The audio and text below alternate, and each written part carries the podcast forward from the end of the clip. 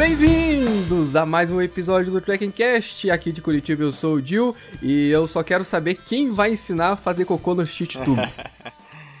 e aí galera, aqui é o Gil. Eu acho que o Éder vai poder dar umas dicas. Olá pessoal, tudo bem? Aqui é o Éder. E uh, eu vou ensinar vocês a utilizar o tube e também como carregar pedra na montanha para ajudar o combate à erosão das trilhas. Boa! Fala galera, aqui quem fala é Bruno Negreiros, diretamente do Rio de Janeiro. Muito feliz de estar trocando essa ideia e poder bater esse papo com o pessoal do, do Paraná. E vamos falar um pouco sobre Tube, mas não só sobre isso, né? Sobre educação ambiental, conscientização esportiva e ambiental no meio do montanhismo nacional. Vamos falar aqui um pouquinho sobre os princípios, sete princípios do Life Crazy e mais um pouquinho ainda. Falando novamente sobre educação ambiental, é um tema muito importante, então bora lá pro episódio.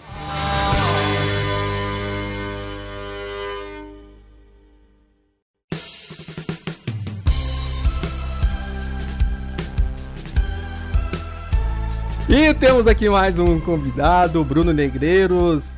E aí, Bruno, beleza? Como é que você tá? Se apresenta aí pra galera. Fala, Dil, tudo bom? É, bom, muito feliz, né, primeiramente, estar aqui trocando essa ideia. É, como disse na minha apresentação, sou aqui do Rio de Janeiro e de cara já fiquei muito feliz em saber que vou ter essa oportunidade de fazer essa troca de essa troca de ideias, essa conversa com o pessoal do Paraná, né, que eu acho que esse tipo de iniciativa é importantíssimo para construir pontes né, entre o montanhismo nacional. Bom, como você pediu, sou, sou Bruno Negreiras, sou montanhista do Rio de Janeiro, montanhista ainda novo, atuo no esporte assiduamente há cerca de seis anos, mas já participo e desenvolvo alguns, alguns trabalhos, alguns projetos bem legais no meio outdoor, é, e um deles em destaque, que foi pelo qual eu recebi o convite de estar aqui no podcast, é o Aventure Box, que é nada, mais, é, nada mais é assim, fazendo um, um resumo bem básico, se trata de uma rede social, de uma plataforma onde montanhistas, aventureiros e praticantes de diversos esportes ao ar livre têm a possibilidade de compartilhar suas experiências a partir de relatos de aventura, vídeos, track logs, fotos, checklists, mas não só isso, também de escrever matérias que estejam relacionadas aos esportes e às aventuras que tanto praticam. E, bom, fora isso, também sou é, participo de alguns grupos filantrópicos de montanhismo aqui no Rio de Janeiro e trabalho na, na, área de meio ambiente e sustentabilidade, não só na parte de consultoria padrão, mas também desenvolvo alguns trabalhos de consultoria de sustentabilidade para o montanhismo aqui no Rio de Janeiro. Ah, que bacana. Cara, qual que é a sua formação, para a gente saber? É, eu sou de formação, eu sou engenheiro ambiental, mas eu tenho, estou concluindo uma pós em análise ambiental e gestão do território. Essa é a minha formação basicamente, resumo de tudo. Então, eu acho que eu já me apresentei aqui lá no primeiro episódio, falei pra galera que eu sou educador ambiental e a gente tem uma linha assim de pensamento. E aí eu queria entender melhor o que, que o engenheiro ambiental faz, qual que é a responsabilidade dele, qual que é a função, o que, que tem a relação da, da, da engenharia com o meio ambiente. O que, que você poderia nos falar aí? Essa é uma boa pergunta, Gil. É uma pergunta que eu acho que eu venho respondendo isso não só para as outras pessoas, mas para mim mesmo desde que me formei, né? Porque, assim, você como um bom profissional da área ambiental, você sabe que é, em muitas, muitas áreas de atuação, as profissões de meio ambiente, elas se confundem, né? É, muitas pessoas de biologia, geografia, engenharia ambiental, biologia, é, biologia, gestão ambiental, elas acabam tendo uma grande área de atuação em comum que basicamente é, é, a gestão ambiental. Mas vamos falar especificamente do engenheiro ambiental, né, na minha área de atuação. Eu enxergo a profissão, a profissão de engenharia ambiental como uma atuação muito mais voltada para a relação entre o homem e a natureza. É, eu diria que não só a relação é, positiva, né, como o homem pode interferir, como o homem pode ter é, seu contato é, de forma mais sustentável, seu, seu sua vida na Terra passar de acontecer de forma sustentável, mas também na mitigação dos seus impactos negativos. Né? Então, eu acho que a atuação do, do engenheiro ambiental está muito mais nessa questão dos impactos. E, claro, é uma, é uma profissão, por estar voltada para essa questão dos impactos, da relação entre o homem e a natureza, acaba sendo uma profissão muito voltada para as atuações no meio é, de consultoria ou no meio corporativo e etc., justamente para o profissional atuar nessa eu diria que tentando melhorar, né, otimizar, melhorar e suavizar esse contato que a, que a sociedade tão urbana, tão é, desconectada hoje do ambiente natural tem com o ambiente em si, seja ele próximo ou seja ele em uma escala mais regional, numa escala global.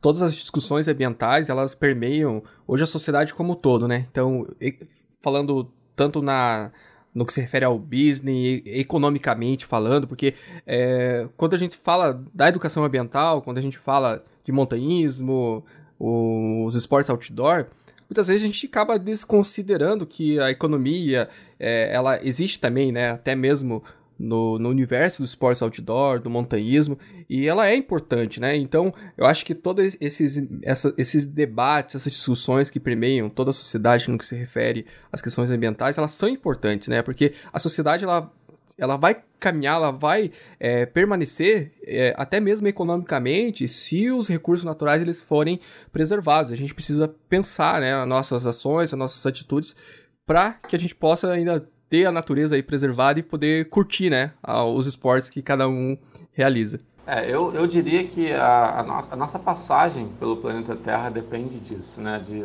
de, é, de certa forma, de a gente repensar nossas formas de relação com a natureza, de, de, de desenvolvimento, e não só isso, mas da valorização de formas que promovam essa relação de forma mais sustentável e não de, é, predatória, como a gente sabe que, que, como a gente muito vê, né? Por aí a gente tem notícias, sabe, ou até a gente que é da, é da área de meio ambiente, a gente conhece de fato e consegue ver muito próximo esse tipo de, de coisa. Então, eu acho que é, não só a preservação da natureza, mas a nossa própria preservação passa da, ela passa do princípio de que temos que repensar a forma como lidamos com a natureza, e isso de forma geral, né, Gil? Né? Não só no, no meio do montanhismo, mas no, é, no nosso estilo de vida como um todo. Né? Eu, acho, eu acredito muito fortemente que é, há uma, uma atitude mais consciente no montanhismo, uma, uma atitude mais sustentável no meio outdoor, ela, ela, é um reflexo basicamente direto da, sua, da nossa atitude como ser humano. Né?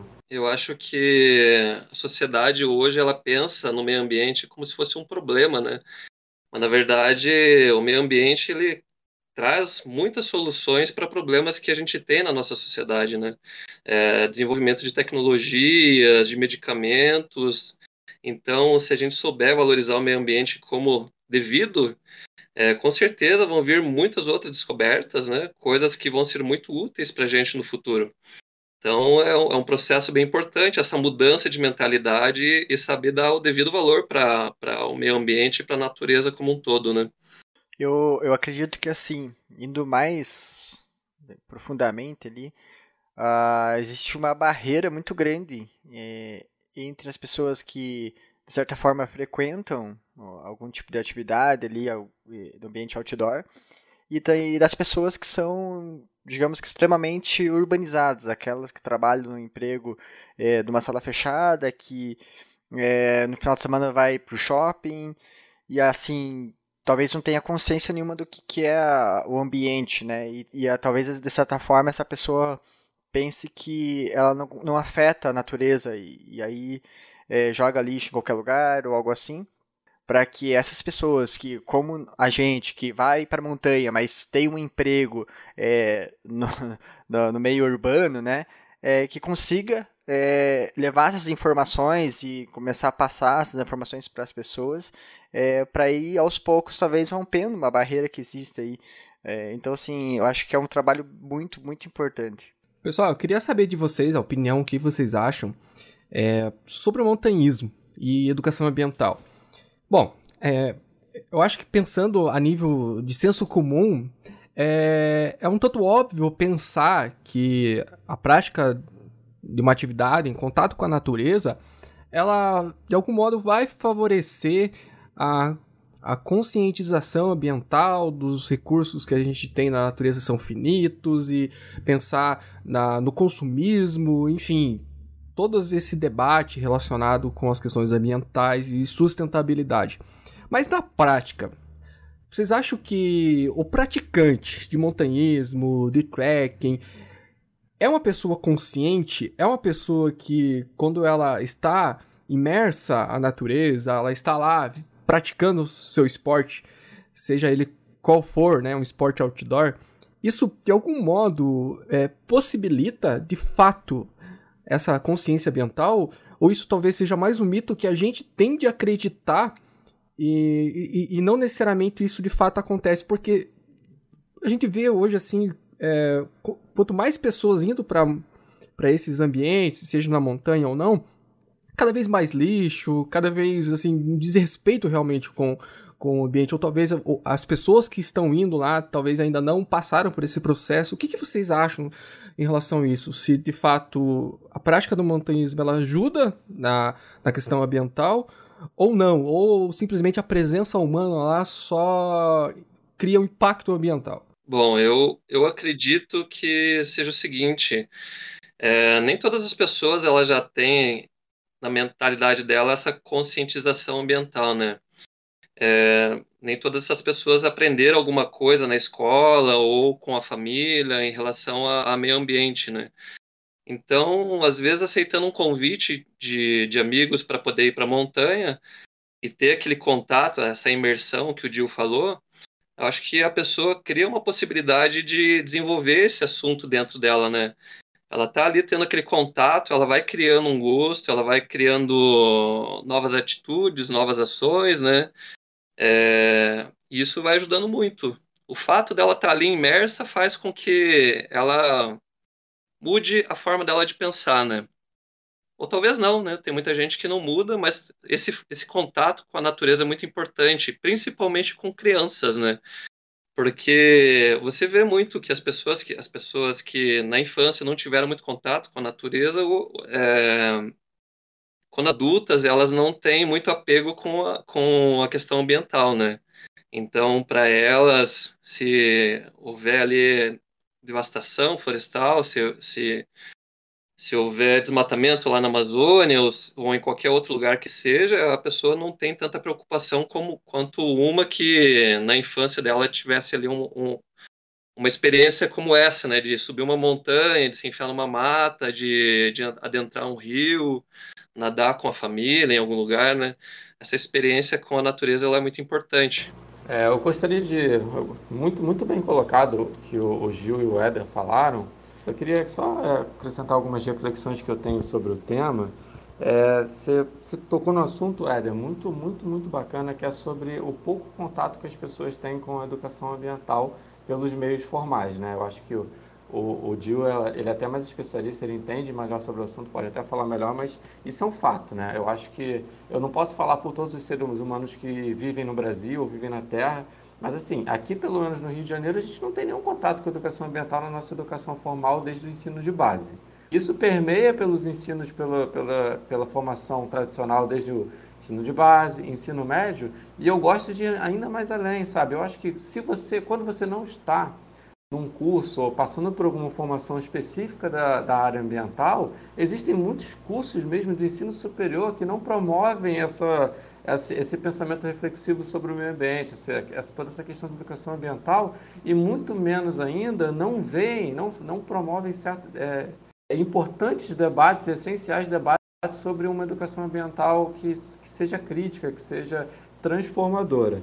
Então, trazendo essa base, essa falta de formação, essa falta de contato com, com esse assunto. E influi da forma como a gente se organiza em sociedade, um meio muito competitivo, um meio muito canibal, um meio que é, é, é, produza, produza, produza, lucra. É, no quanto ela reflete em, em adultos, né, ou jovens adultos, adultos é, mais maior idade, é, com objetivos inteiramente influenciados pela forma como a gente se organiza em sociedade, sobre a competição, a maximização dos lucros, o ego, os objetivos individuais acima dos objetivos coletivos. E esses objetivos, mesmo que de forma suave, veja bem, nem todo mundo é maligno, nem todo mundo é má. Ele acaba gerando objetivos na prática dos esportes ao ar livre que podem não estar muito conectados com práticas ambientais, como, por exemplo, eu só vou ao ambiente natural para me divertir, para tirar foto, mas eu nem tenho conhecimento, eu nem tive nenhuma base do que, que eu tenho que fazer é, para poder proteger esse ambiente. Ou até mesmo outra coisa, eu vou ao ambiente natural para é, enxergando ele apenas como um desafio esportivo. Ou seja, eu vou superar aquela montanha, eu vou subir aquele pico, eu vou subir, fazer, é, vou, vou pegar um desafio que tem, sei lá, 3 mil de, de subida acumulada, só pelo meu prazer do, do desafio físico. E veja bem, não tem nenhum problema isso. Mas muitas vezes, quando a pessoa só enxerga esse lado da coisa, acaba sendo, é, acaba não tendo um, um processo de educação ambiental, um processo de conscientização e acaba, acaba que essas pessoas não conseguem cuidar daquele ambiente como um todo. E com o fenômeno que a gente está vendo do aumento cada vez maior de, de praticantes de atividade ao ar livre, eu não sei se montanhistas, trilheiros ou visitadores ou pessoas do Instagram, e ao mesmo tempo com o aumento dessa demanda, o aumento dessas pessoas e não com a, e, e a, o desenvolvimento da, de ferramentas de educação ambiental que não acompanham esse aumento dos, do número de praticantes na mesma velocidade, a gente acaba é, vivendo o fenômeno que a gente tem hoje. Muitas pessoas que não têm, não trazem de base essa educação, têm objetivos diversos, seja foto no Instagram, seja prática esportiva, e que o processo de educação ambiental não consegue acompanhar na mesma velocidade. E dentro desse contexto todo que eu estou falando, eu, eu, eu, pego o que o Gil falou e enxergo como de suma importância nós, montanhistas, que temos essa possibilidade, que temos isso mais desenvolvido dentro de nós, que a gente consiga, assim, ser uma grande bandeira de exemplo para todos esses praticantes, que possamos passar a nossa mensagem, para que de alguma forma a gente consiga, através do nosso exemplo, é, para aqueles que, que têm possibilidade até de formar essas pessoas, acho que tem gente, não sei se o, Éder ele, ele participa de formação de outros montanhistas, etc., pelo, por estar na FEPAM, mas a, a gente tem esse, carrega essa responsabilidade de sermos é, reais bandeiras do montanhismo por um montanhismo mais consciente, mais consciente e mais é, inteligente. E não só entre os praticantes, para a sociedade normal. Né? O Gil falou que a gente vive hoje um afastamento da natureza, que a gente está preso dentro dos centros urbanos. Se nós, que estamos em contato com a natureza, que frequentemente somos vistos por aqueles nossos amigos mais boêmios, mais urbanos, ah, olha lá o cara que vai para o mato no final de semana, olha lá o cara que, que foge, que vai acampar. Se a gente for visto por esses seres humanos como um verdadeiro exemplo de como lidar com essa questão natural, a gente acaba aumentando, disseminando essas boas práticas de uma forma mais eficiente. Agora, se a gente que está lá na natureza, no final de semana, ou seja no meio de semana, ou seja de, acordo com a disponibilidade de cada um, porque a gente sabe que é difícil viver profissionalmente no montanhismo no Brasil. Se a gente não é um bom exemplo, se a gente faz tudo errado, acaba que tudo se perde, porque se o cara que está próximo à natureza ele quer é, prejudicar a natureza, ferrou. A gente não vai ser exemplo nem para os montanhistas, nem para as pessoas que estão convivendo com a gente no, é, no meio urbano, no meio das nossas vidas, entre aspas, normais. Uh, a gente vive uma situação né, que a, a presença das pessoas, né, esse contato é, com a natureza é importante para a pessoa ter essa noção, ali como até o Eder falou, só que ao mesmo tempo a gente talvez não tenha realmente tempo de esperar com que a pessoa é, vá para a natureza de qualquer maneira, né? É, e aí, assim, acaba degradando. Uh, porque se todo mundo que for for de qualquer jeito, acabar degradando, acabar, é, a gente vai ter um, um, um, impacto muito grande. E aí, e aí, assim, pode ser que a gente tenha é, efeitos não é, benéficos se colocar na balança, né? Daqueles que realmente vão conseguir aprender como que, que preserva e o que, que tem que fazer, o que pode e o que não pode, e daqueles, como ali o Bruno falou, que vão lá pela foto no Instagram. É, então, é, até uma coisa que o Eder falou que eu achei bem interessante, é esse contato desde criança, né, que daí já vai vir com uma base muito grande para que quando ter os primeiros contatos ali com uma atividade mesmo já tenha um respeito vindo é, da base educacional, no, no caso, né? É, o fator é como a gente fazer isso, né? Como conscientizar, como educar antes mesmo que a pessoa é, vá né, praticar algum tipo de atividade. Perfeito, Gil. É só para, é, sim, só para sanar dúvidas, deixar claro, eu não tenho nada contra as pessoas que vão para a natureza pela foto no Instagram, pela sua prática esportiva, etc. Eu só acho que, é, em paralelo com é, a velocidade com que esses gatilhos e a disponibilidade que esses gatilhos estão disponíveis no, hoje em dia para todos na, nas redes sociais ou, na, ou até para o convite de amigos, é cada vez mais fácil ter acesso à, à prática de esporte livre é, tem que vir acompanhada também de, de uma. seria ideal, né? Que tivesse vindo acompanhado na mesma forma, na mesma velocidade de processos de educação ambiental. E claro que a gente sabe que somos poucas mãos e poucos braços para fazer isso de forma eficiente. O ideal seria que isso viesse da base, da educação etc. Mas que, que a gente possa tentar fazer o nosso melhor para que é, mais e mais novos praticantes venham, venham para o nosso ambiente, nosso não, venham para os ambientes naturais de forma consciente e sustentável. A gente falou assim sobre educação ambiental, sobre sustentabilidade, sobre processo educativo, eu acho que existe uma, uma, uma, algumas questões, assim, no que se refere, a, acho que ao próprio conceito é, que a sociedade, ela tem no que se refere à natureza. Quando a gente fala de natureza, nós, seres que vivemos hoje no ambiente urbano, eu acho que todo mundo aqui vive na cidade, né? Seria ótimo se a gente pudesse se mudar para as montanhas e viver numa região assim em contato com a natureza, né? Mas não é a realidade, né? A gente sabe que hoje nós, enquanto sociedade, somos pessoas que vivemos nos, nos meios urbanos. Na minha experiência, até enquanto professor, eu, eu me deparo com essa questão do conceito em que a sociedade tenta a natureza. Quando a gente fala de natureza, a primeira coisa que vem na nossa mente, a floresta, a montanha, os rios, os animais silvestres. Dificilmente alguém vai responder: "Ah, a árvore que está ali no parque é uma é parte da natureza", né?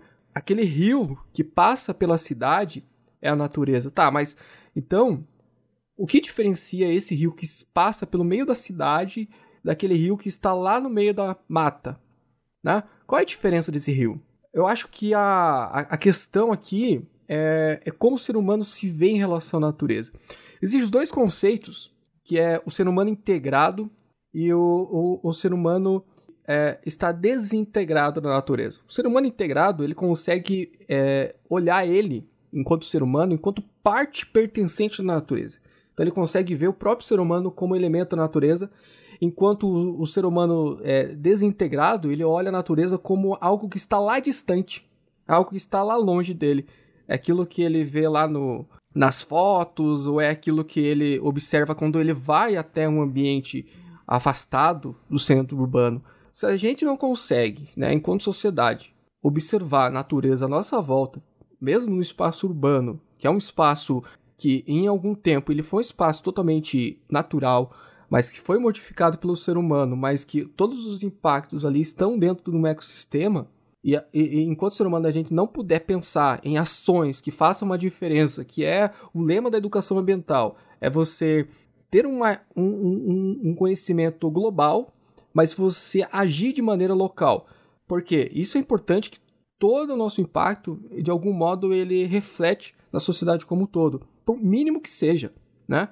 E aí, eu, é, toda essa reflexão, eu acho que ela se baseia meio que na ideia do, do professor Antônio Carlos Diegues. Ele tem um livro que chama o mito, do, o, mito Moderno da Natureza Intocada. Então, esse conceito que ele fala da natureza intocada, é, nesse livro seria um, um, um, contexto da sociedade, das sociedades ocidentais, que todo aquele movimento é, da, do consumismo, da industrialização, e aí a partir dos movimentos ambientalistas, surge esse, esse criado mito, e que seria na verdade uma representação simbólica, é, de que existe né, é, ilhas intocadas de natureza que seria aí, ele, ele, considera que seriam os parques, essas áreas de proteção ambiental, é, área permanente, né, de proteção ambiental permanente, e que não existe, na verdade, na ideia dele, uma, um, um ambiente que seja totalmente intocável, né? é, não adianta pensar em ambientes é, isolados, ilhas isoladas de natureza, se a gente não pensar o ecossistema como um todo.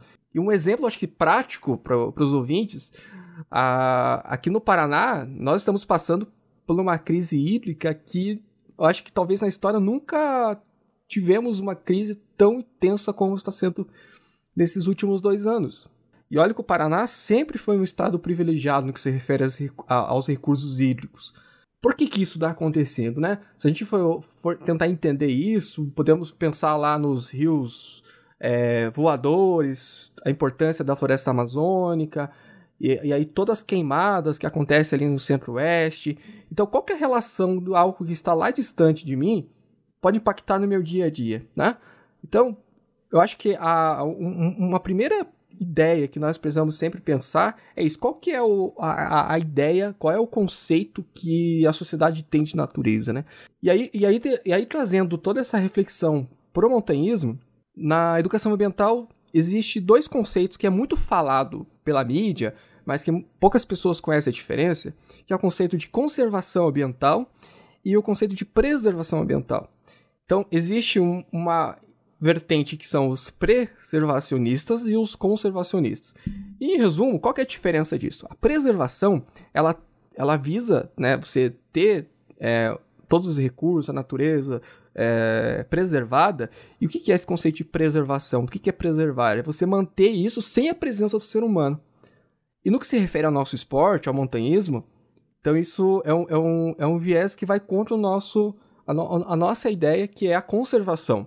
Ou seja, é possível manter né, é, o cuidado com o meio ambiente com a presença do ser humano, que é esse processo de educação ambiental. Então, a gente acredita que a presença do ser humano no ambiente é, de montanha, né, no ambiente natural, gera um processo educativo a partir do, da, da convivência, né, a partir dos processos de educação ambiental, a partir da contemplação do próprio espaço natural, de natureza, ele ele refletir sobre aquele ambiente. Ele sentir que ele é pertencente a algo muito maior que ele. E aí, quando ele voltar para a cidade, ele terá ações, atitudes que são diferentes do que ele fazia antes. Então, se antes ele gerava muito resíduo, né, muito lixo, ele vai começar a tentar a gerar menos lixo, ser mais sustentável. Ou seja, ele foi para um ambiente de montanha, ele gerou um impacto ambiental, porque não podemos negar que a presença do ser humano gera um, um impacto ambiental, só que a, as ações que ele terá depois de ter esse, essa presença, esse processo educativo na montanha, é, justifica esse pequeno impacto ambiental que ele gera lá, né? Por conta dessas ações. Então, acho que esse é parte desse processo educativo pensando agora, quais são os impactos que o ser humano, né, o montanhismo, ele gera lá na montanha. Então eu queria a gente falar um pouquinho sobre isso, para depois a gente já entrar nas ideias dos sete princípios do no Trace, que é um modo de pensar, né? São alguns princípios que, seguindo, a gente consegue é, diminuir, né? E a gente já vai falar sobre o mínimo impacto. Sobre a questão da pessoa estar tá lá no meio da natureza e ela começa a observar algumas coisas, né, em relação à conservação da natureza. É, eu tenho como exemplo aqui a história do meu irmão, né, que ele sempre me acompanhou em atividades ali de mutirões, que a gente foi fazer um trabalho ali de educação ambiental, às vezes recolher lixo, às vezes fazer mutirão de de carregar pedra mesmo, fazer pedágio, aguágio, que daí a aguágio é uma questão de, de você levar água e fazer estoques para combate a incêndio, né? E ele foi me acompanhando sempre. É, provavelmente na escola ele não teve essa questão dessa educação toda, né, ambiental, mas quando ele foi me acompanhando, ele trouxe boas práticas da montanha, tudo que a gente fazia na montanha, e trouxe para casa trouxe para a escola e eu lembro que ele conversava com os amiguinhos dele da escola na época que ele era criança, né? Conversava com os amigos dele da, escola e quando ele fazia algumas publicações no Instagram ou em outras mídias sociais, ele sempre falava: ó, preserve a montanha, nunca leve lixo para é, não descarte seu lixo na montanha, traga ele de volta para casa. Então, acho legal, né, essa parte de da questão dos exemplos, né? Igual o Bruno tinha falado antes, né? de trazer boas práticas através de bons exemplos que são dados, né? Eu acho que é, é essencial isso, muito importante. Achei, achei incrível, Gil, suas colocações, achei bem didático, achei muito é, é, pontuações assim que eu fiquei anotando cada ponto que você falou assim, a, a, por mais de já ter lido bastante sobre, achei a forma como você organizou e como passou a ideia incrível, parabéns. Eu fiquei muito feliz de de poder estar aqui nesse momento e poder escutar isso tudo. Mas assim, é, voltando ao fio da sua pergunta, né, sobre o, a questão dos impactos que a gente gera no montanhismo, eu vejo assim que hoje é, é, difícil quantificar qual é o qual é o pior impacto que a gente gera com o montanhismo, até porque eu acho que isso varia muito de ambiente para ambiente e tipos de frequentantes, ou até mesmo do, do grau de como cada um desses impactos acontece. Hoje eu consigo ver assim é, quais são os impactos que acontecem em diferentes intensidades e frequências, no, geralmente no, nos ambientes, como você bem falou, é, conservados, que geralmente são os ambientes naturais onde praticamos nossas aventuras, seja eles é, unidades de conservação instituídas ou não. Eu vejo a questão dos resíduos, né? Acho que é a primeira coisa que a gente pensa muito é, muito facilmente assim que para quem não, não para os leigos, para as pessoas que é, não conhece muitos termos técnicos, é o lixo, né? O lixo na trilha, seja ele o lixo comum, o lixo sólido, o lixo orgânico, que é, muitas das vezes também existe um desconhecimento sobre a necessidade de também trazer esse lixo orgânico de volta. Aquela sua casca de banana, aquela sua semente de alguma fruta, ela não pode ser depositada naquele ambiente porque gera um pequeno desequilíbrio naquele, uh, naquele local, etc. É, os, os lixos comuns, é claro, né, o poluição visual, poluição na natureza, o tempo de degradação daquilo, e também as fezes humanas, né, que por muitos anos é um e meio do fora do montanhismo é um tabu falar sobre isso, né, sobre carregar as próprias fezes ou sobre as práticas adequadas sobre como lidar com essas fezes, seja elas enterrar, seja elas trazer um recipiente de tubo e tal. Avançando é, nesses impactos, eu vejo também a, os impactos diretos das retiradas de, de é, elementos do ambiente natural, né? retirada de plantas ou de outros é, elementos é, que não estão relacionados à, à, flora ou à fauna diretamente, como rochas, cristais, é, bom, qualquer outro tipo de elemento que esteja que seja parte é, é, completante daquele ambiente. Também enxergo é, a aceleração dos processos erosivos, né, é, através da, do, do mau manejo de trilhas ou do mau uso das trilhas como algo preocupante, pois é, a trilhas abertas em, lugar, em locais não adequados ou um uso adequado dessas trilhas sem manejo pode provocar é, danos ali naquele ambiente que podem ser irreversíveis, como de, é, o próprio desbancamento de morros, etc., o próprio movimento de massa e mudando toda aquela dinâmica local. É, bom, também podemos falar sobre outros tipos de influências é, pontuais, como pichações em rochas, pessoas que querem atender suas próprias vontades e demandas querem pichar um, e deixar as suas marcas daquele ambiente como se aquele ambiente fosse somente seu.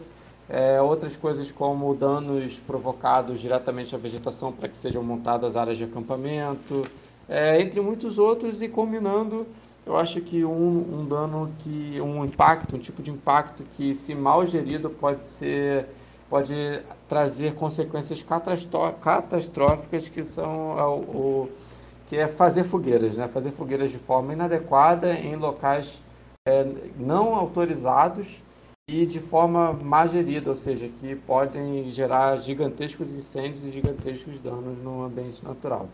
É, eu acho que eu enxergo assim esses impactos como sendo aqueles mais é, de fácil é, lembrança para a gente comentar nesse podcast e consigo enxergar que todos eles acontecem em diferentes graus de intensidade, dependendo da área, dependendo da época do ano, dependendo do tipo de frequentante. É aquela coisa que eu falei, é tipo a fogueira, talvez ela possa acontecer em diversos lugares do Brasil ao mesmo tempo e não ter um problema, mas uma fogueira mal feita pode ter um impacto é, gravíssimo e gerar um impacto maior do que todos os outros tipos de impacto que eu listei aqui, mas que são impactos mais graduais que acontecem com maior frequência. Em relação a essa questão de fogueiras, né, eu acho que tem muita gente ainda que adota essa prática achando que ah, é só uma fogueira, não vai gerar nenhum problema, né? Mas a gente tem um grande exemplo aqui, um dos maiores exemplos, que é o incêndio no Morro do Caratuva, que foi em 2007, né? É, a partir de uma fogueirinha, né, entre aspas, que as pessoas que estavam ali no momento elas fizeram lá uma fogueirinha para se aquecer. É uma fagulha que escapou daquela fogueira, mesmo tendo sido cercada, ela atingiu uma outra área que já estava seca numa época de estiagem e a partir dali esse o fogo foi se alastrando e subiu toda a encosta do Caratuva, é, atingindo praticamente metade do morro, né? Eu até num outro podcast aqui que estava conversando com o Dil, eu fiz um cálculo de área da, da, área queimada, porque até hoje existe uma cicatriz bem grande. Vejam só, né? Passou 14 anos e a cicatriz lá ainda existe, a, a mata não se recuperou. E nesse cálculo, é, a gente pode fazer uma comparação aí que com mais ou menos 21 campos de futebol. É uma área muito grande, sabe? E, e é uma coisa que não vai se recuperar tão facilmente, talvez leve 50, 100 anos, 200, ninguém sabe dizer ainda ao certo, porque já se passaram 14 e a recuperação ela foi muito é, muito pequena, né? Se, se você for levar em conta todo o restante ali, aquela área tem um contraste muito grande essa, é, é entre essa área queimada e a área de floresta logo ao lado, né? Que é de mata nebular. O que cresceu no lugar da mata nebular foi, o, foi é aquela mata que é de campos de altitude, que é uma relva é, bem curta, né? Ela não é, não cresce muito e daí algumas árvores que crescem no meio, mas vejam só que a, a mata nebular ela não consegue se recuperar depois de um, um incêndio daquela proporção, né? Esse foi um dos maiores exemplos que a gente teve aqui na nossa serra, mas é, em muitas outras situações, né? O ano passado a gente registrou muitos incêndios dentro da área do Parque Estadual da Baitaca, é, ali também na Serra do, dos Capivaris, é, no Ibitiraquiri também esse ano nós tivemos incêndio. É, no Marumbi também tivemos incêndio no Morro do Canal. Então é um cuidado muito grande que se, se deve ter e essa história de é só uma fogueirinha ela não cola porque a chance de se perder o controle do fogo é muito grande. Às vezes uma bituca de cigarro, às vezes um fósforo que é, é largado ao, ao vento pode causar um grande incêndio com uma grande perda ambiental, né? E olha que tudo que você falou, Éder, é só aqui no Paraná, né? Se a gente for lembrar, pensar aí só a nível Brasil, não dá para não lembrar lá da Serra Fina também, né? Pois é. Aqui nós temos um grupo de monitoramento de focos de incêndio na Serra do Mar, é o grupo Foco no Fogo. Então a gente tem cerca de 50 voluntários que estão espalhados aí por cerca de oito cidades da, da, por volta de Curitiba e faz com que a gente tenha aí uma visão praticamente 360 graus aí das nossas serras, né? Então, quando a gente visualiza aí uma coluna de fumaça, um foco de incêndio, logo, logo a gente já aciona o corpo de bombeiros, né? É, se, se, se, a coluna de fumaça, o foco de incêndio estiver dentro de uma área de parque, uma área de preservação, é, os bombeiros já são acionados, defesa civil é acionada, e se houver necessidade também a brigada de incêndio já vai e ajuda a combater, complementando o trabalho dos bombeiros, né? Mas é, a gente faz esses registros, né? E, e, só nessa área, a nossa área aqui no Paraná, é, é Serra do Ibitiraquiri, Marumbi, Serra da Baitaca e Serra da Prata ali, por exemplo, também, a gente já tem um registro muito grande de, de colunas de fumaça e incêndios. É muito, muita coisa. Muita coisa para ter em um ano, para ter em dois. É realmente é assustador. Só para você ter uma ideia, aqui eu estou até olhando aqui um, um número de ocorrências desse ano. No último, aliás, no terceiro trimestre desse ano, a gente fez um registro de 34 ocorrências que foram monitoradas aí no terceiro é, trimestre de que vai de julho até setembro, né? É, alguns incêndios nas áreas das unidades de conservação e outros nas áreas de proteção, proteção ambiental, como, por exemplo, a, a, área do, de proteção ambiental do Iraí, que nós temos a represa, que ela praticamente colada ali com a Serra da Baitaca, né? Então, até essa semana, por exemplo, a gente teve vários incêndios ali, é, é do lado da, da Floresta Estadual Metropolitana, que também é colado ali com a Serra da Baitaca e colado com essa área de preservação ambiental do, do Iraí, né?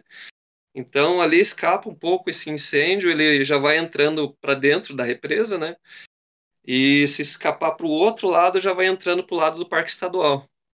E ali a incidência de focos de incêndio, de colunas de fumaça é muito grande. É muito grande mesmo. A, a maior parte dos registros que a gente faz é nessa região, principalmente. O Dil, eu queria até pedir a sua opinião sobre, é, sobre esse assunto. Você falou muito bem, né, na sua fala anterior, sobre a visão da. Os dois tipos de visão que a gente tem sobre essa relação do homem e natureza, né, que é integrada e desintegrada.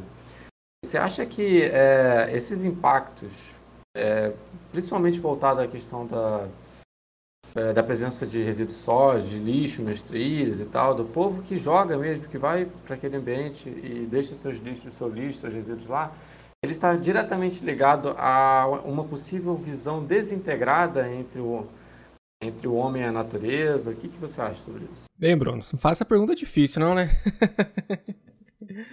Bem, eu acho que o que vocês responderam aí é, é Cara, é tudo muito complexo, né? Falar sobre meio ambiente. Há, há quem, na verdade, defenda que o ser humano não deveria estar nesses ambientes. Bem, essa é, é uma visão que não parte né, da visão da, da educação ambiental.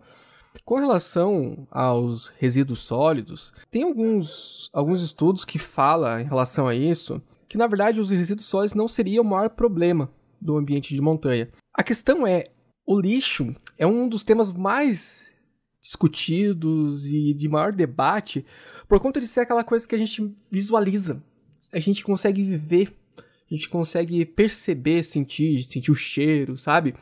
Que é algo que muitas vezes nos incomoda, mas na verdade não é assim o, o maior problema ambiental, né? No que se refere ao ambiente de montanha. A gente tem alguns problemas que são talvez até mais graves no que se refere à recuperação da natureza assim, a médio e longo prazo, como a própria erosão que o, o, o Gil citou.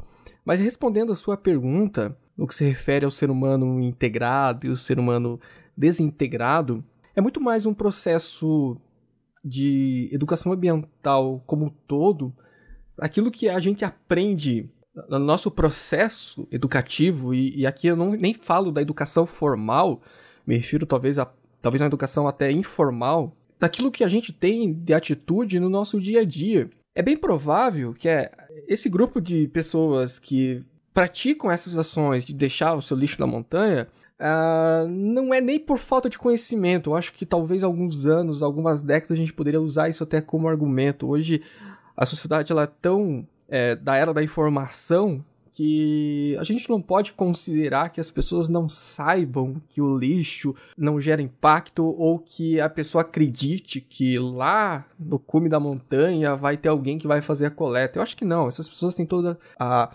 consciência disso. Eu acho que é muito mais um processo de você realmente estar integrado, de você sentir, se sentir e entender que você é parte daquele ambiente. E muitas vezes pessoas que têm essas ações, elas não retornam para aquele lugar. E, e, assim, isso é mais uma, uma visão que eu tenho, não é, né, não, não, se, é, não é uma opinião que se baseia em questões é, de pesquisa, de campo, algo do tipo, né? É mais uma, uma visão empírica daquilo que eu observo, porque as pessoas que de fato realmente se consideram uh, montanhista em, em, toda a sua complexidade, né, não só na prática em si, mas em, em, em compreender a, a, importância e todo esse processo é, é, de ser sustentável, é aquela pessoa que de fato ela, ela vai para esse ambiente preocupado com essas ações. Não só isso, é a pessoa que vai pegar o lixo que ela, ela achou durante a trilha e ela vai recolher né, esse, esse resíduo. E muitas vezes a pessoa que deixa isso jogado é aquela pessoa que de fato vai uma vez e ela não vai retornar, ou ela não pretende retornar, né? E aí talvez aí é uma, é uma questão conceitual, né? É a pessoa que só está fazendo turismo na montanha, né? Então, para ela é muito mais cômodo, muito mais fácil deixar lá, que é um processo educativo, é um processo que, de, de, de, todas as suas ações que ela tem no, no dia a dia. E é bem provável que essa mesma pessoa é aquela pessoa que é, pega aquela latinha de refrigerante, de cerveja, sei lá o que, e joga para fora quando tá andando de carro, né? Que eu já vi muito isso. E para uma pessoa que tem todo esse processo, desenvolver a, a, a educação ambiental, seja na educação formal ou no convívio, ou seja, é, por meio de valores passado de pai para filho, essa pessoa ela, ela, ela se sente incomodada com isso. Eu acho que nós estamos aqui hoje justamente por conta disso, né? é, de gravar um podcast, falar sobre o tema, porque é algo que nos, nos incomoda, né? É algo que nos incomoda por quê? Porque a gente vai retornar, né? Eu acho que nós aqui que subimos as montanhas do Paraná, você, Bruno, que sobe as montanhas aí do Rio, você não pretende ir uma vez só, né? Você pretende ir várias vezes. Então você quer esse ambiente preservado porque você quer novamente sentir aquela experiência, aquela experiência boa, positiva que você teve lá. Então, assim, cara, é, não existe uma resposta simples, é muito complexo. Mas com certeza esse processo do ser humano se sentir parte integrante da natureza contribui muito, cara, nesse processo. Seja do resíduo sólido, né, o lixo deixado na montanha, seja em qualquer outro impacto que o ser humano tenha, seja na montanha ou até fora dela também. Quando a gente promove, entra nessas perguntas difíceis, né, Diogo? Quando a gente promove esses debates, a gente, na verdade, não tá pra, a gente não, não, procura uma resposta exata, a gente procura meio que uma provocação, né? Uma forma de exato, exato. estimular as pessoas a pensarem criticamente sobre aquilo, sobre uh, se daqui desse podcast a gente conseguir fazer com que os ouvintes eles é, pensem criticamente, concordem, discordem com alguma coisa que a gente fala, a gente já teve, a gente já está conseguindo gerar o impacto que a gente queria, né? E dentro dessas perguntas difíceis, que se para a gente é muito difícil, pra, imagine para muitas pessoas que, como eu falei lá na primeira fala, nem tiveram acesso a esse tipo de educação ambiental pelos meios formais. Então, acho que se a gente conseguir fazer essa provocação, esses debates, acho que isso já vai ser enriquecedor. Ah, com certeza. Eu acho que o processo de educação ambiental ele tem que hoje na sociedade das redes sociais, né? essa sociedade das redes, a gente e talvez futuramente a sociedade do metaverso, né? Cara, a gente precisa estar tá em, em, todos os ambientes, né? O processo educativo ele precisa é, de educação ambiental precisa estar presente em, em, em, em, todas as esferas, seja ela tecnológica, por meio das mídias, seja ela por meio dos canais de YouTube, mas também precisa estar lá, cara, na montanha, entendeu? Acho que é, é, esse trabalho que o Eder faz, a, a equipe da, da, da FEPAM, né, da, os brigadistas da FEPAM, alguns grupos também que, que fazem, né, alguns grupos de montanhistas que fazem o processo educativo em loco, é fundamental, né? Porque eu acho que pelas nossas ações, pelas nossas atitudes, a gente também educa, né? O nosso exemplo talvez ensine muito mais do que uma cartilha? Então, hoje, na verdade, o principal propósito da brigada de incêndio é, na verdade, é ensinar prevenir o, os focos de incêndio, ações que possam gerar algum tipo de, de desastre natural lá, né? Então, é, foi tirada aquela ideia que combate incêndio florestal está em primeiro lugar e, e, e sim, agora a educação ambiental vem em primeiro lugar, porque a quantidade de visitantes que tem ultimamente cresceu absurdamente, né? Então, se a gente não gerar esse, essa conscientização, essa educação ambiental, se ela não prevalecer, uh, o número de incidências, o número de ocorrências vai, vai crescer demais, né? Então, o principal é isso, é educar pelo exemplo, né? É esse é o nosso objetivo quando a gente faz os pedágios, quando faz os aguágios. É, quando você está lá no momento do trabalho, é pegar aquela pessoa que está passando pela trilha, que de repente ela não conheça nada sobre aquele tipo de trabalho, explicar para ela como que funciona, é, explicar o porquê, né, de estar tá fazendo aquilo e de repente a pessoa com aquele conhecimento prévio que ela ganhou naquele momento, ela possa repassar para outras pessoas. E o legal é que eu já vi isso acontecer, sabe?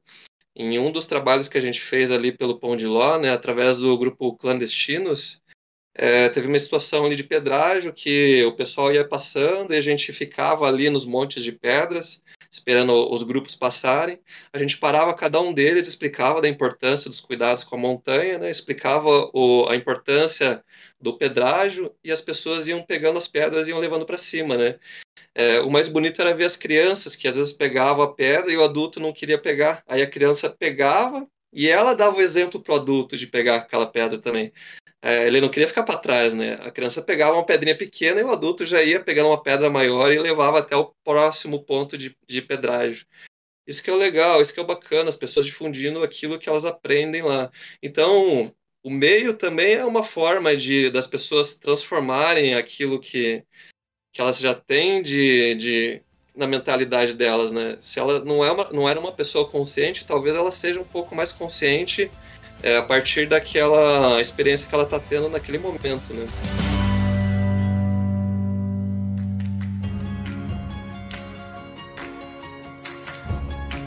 que o Living Trace é e como que ele surgiu. Então ele teve seu início lá a partir da década de 60, da década de 70, logo depois do período da Segunda Guerra Mundial. Quando teve o final da, da Segunda Guerra Mundial, a partir dali teve, foi, foi um período de paz e prosperidade, né? Principalmente para os americanos, enquanto os países europeus se reconstruíam, os norte-americanos que tinham guardado ali as suas economias começaram a utilizar esse dinheiro, né? A economia estava crescendo, eles começaram a, a pegar suas reservas e consumir, a comprar bens, bens de consumo. Aliado isso à, à evolução tecnológica, o surgimento de novos equipamentos que são utilizados para o ambiente outdoor, é, barraca, saco de dormir, isolante, fogareiro. Então, assim, naquela época começou a aparecer uma enxurrada de novos equipamentos que até então não existiam, né? Alguns equipamentos que eram utilizados para fins militares e agora começou a ser comercializado e ser é, distribuído para lojas. Então começou essa fomentação do comércio, né? Interesse, é, esse interesse comercial de utilizar da recreação outdoor. Aliado isso ao norte-americano tendo dinheiro e ali os consumindo produtos, né, é, bens de consumo, começou então a, a, a intensificar as visitas dos americanos aos parques nacionais norte-americanos. Quanto mais pessoas visitavam esses parques, é, surgiu então a necessidade de pensar na preservação desse ambiente. Aí foi alguns especialistas é, em, em, áreas remotas, né? Eles começaram a criar um, um, um plano de, de treinamento para educar esses visitantes. Então, qual que era o objetivo? Né? Esses especialistas queriam é, educar os visitantes que é, frequentavam esses parques estaduais né, e, e federais lá dos Estados Unidos. E lá em 1977, alguns departamentos que envolviam esses especialistas nesse processo de educar para o mínimo impacto, eles criaram uma cartilha, né, que na verdade foi um panfleto, e esse panfleto ele vinha com o título Live no Trace. Aí foi a primeira, a primeira, a primeira vez que esse termo ele surge, ele aparece no ambiente outdoor. E aí, alguns anos depois, né, em 1990, a United States Forest Service e a a National Outdoor Leadership School, eles criaram um programa, Programa Nacional de Educação para o Live No Trace. E aí que surgiu esses sete princípios, que é o que nós vamos falar agora. Então a minha proposta é o seguinte, eu vou falando um por um, né? A gente fala o primeiro, e, e aí a gente dá algumas sugestões que sejam práticas, né? E por que que isso é um dos princípios e como os ouvintes eles podem utilizar esse princípio para gerar o mínimo impacto possível para o ambiente que ele vá. Número 1. Um, planeje e prepare-se com antecedência. Eu acho que esse sendo o número 1, um, ele é vital para todos os outros. E aí vamos dar alguns exemplos aqui por que, que o planejamento é importante para diminuir o mínimo impacto. Vocês conseguem lembrar de alguma situação em que, se tivesse planejamento, teria gerado é, menos resíduos ou é, teria menos impacto? E como que é por que, que isso é importante né, o planejamento para aventura no que se refere à educação ambiental. Aqui a gente tem alguns exemplos, né? Aliás, vários exemplos de pessoas que começam a fazer trilhas e vão, por exemplo, direto para o Pico Paraná. Começaram a fazer trilha hoje e amanhã já quer ir para o Pico Paraná. Esse é um exemplo de falta de planejamento, porque a pessoa ela não, não se prepara, ela não sabe o que ela precisa levar, ela não sabe qual que é a distância, ela não sabe qual que é a dificuldade, ela só vai se baseando naquilo que os amigos passaram para essa pessoa, né? Então ela está indo na louca, né? Literalmente na louca. Aí às vezes ela carrega mais material do que é necessário, às vezes ela carrega menos água do que é necessário, e daí quando chega lá no cume da montanha, ou se chegar, né? Muitas vezes não chega, mas chegando lá, digamos que a pessoa tem um bom preparo, chega no cume da montanha, ela acaba deixando um material lá que às vezes ela não aguentou levar. Levou aquele caminho inteiro, mas ela acha que na volta ela não vai conseguir trazer de novo. Então isso é um bom exemplo de falta de planejamento, né? Falta de preparo também. Então, o mínimo que a pessoa tem que fazer nesse momento é pesquisar, né, a respeito do local que ela está visitando, da dificuldade, questão de distância, clima é muito importante, né? Tudo isso vai influenciar muito é, no impacto que ela vai acabar gerando lá em cima. E lembrando que as pessoas, só pelo fato delas estarem na montanha ou estarem naquele ambiente natural, elas já estão gerando um tipo de impacto, né? Às vezes por número de pessoas, às vezes porque de repente ela errou o caminho e acabou saindo por um outro caminho que ela achava que era uma trilha e não era. Então ela abriu o que a gente chama aqui de caminho de rato, né? E tudo isso é, é devido à falta de planejamento. É, é muito legal. É, eu, escutando o Éder é, falando e ressaltando essa questão de que é, já existe né, o impacto é, no, entre, já está implícito dentro da nossa atividade outdoor. Legal a gente destacar aqui que ele está certíssimo na sua fala e até trazendo aqui uma definição um pouco mais formal do que a gente tem sobre o que, que seria o impacto ambiental negativo no ambiente natural ele basicamente é qualquer alteração negativa nas propriedades físicas, químicas ou biológicas do ambiente. Então, só de nós estarmos naquele, naquela, naquela área natural, naquele ambiente natural, é, pisando, é, acampando, é, enfim, estando ali e gerando toda essa nossa passagem ali, a gente já tem um impacto. Então, o que se trata desses princípios, e que o Gil é, vai pontuar um a um, eu acho que é, é, a gente entender que o, que o que se trata é o seguinte, a gente precisa minimizar o nosso impacto nesse ambiente, minimizar os efeitos de nossa passagem lá. E trazendo aqui também um pouco do, do que eu penso sobre isso tudo, acho que o Éder também pontuou muito de forma excelente sobre o conhecimento do local, né, sobre a meteorologia, sobre quais são as previsões que tem para aquele local. Eu acho que eu gostaria de acrescentar somente que eu acho que é muito importante que a pessoa conheça a si mesmo, né? Que ela tenha noção do, do... Acho que você falou, né? Isso também. Mas assim, acho que é muito importante que a pessoa se conheça dentro do seu... Qual é o seu nível de conhecimento técnico para realizar aquela aventura, realizar aquela, aquele evento, aquela escalada, aquela caminhada? Qual é o seu nível de preparo físico para enfrentar aquilo e que não passe perrengues ou que não seja necessário acionar resgates ou mobilizar um monte de gente?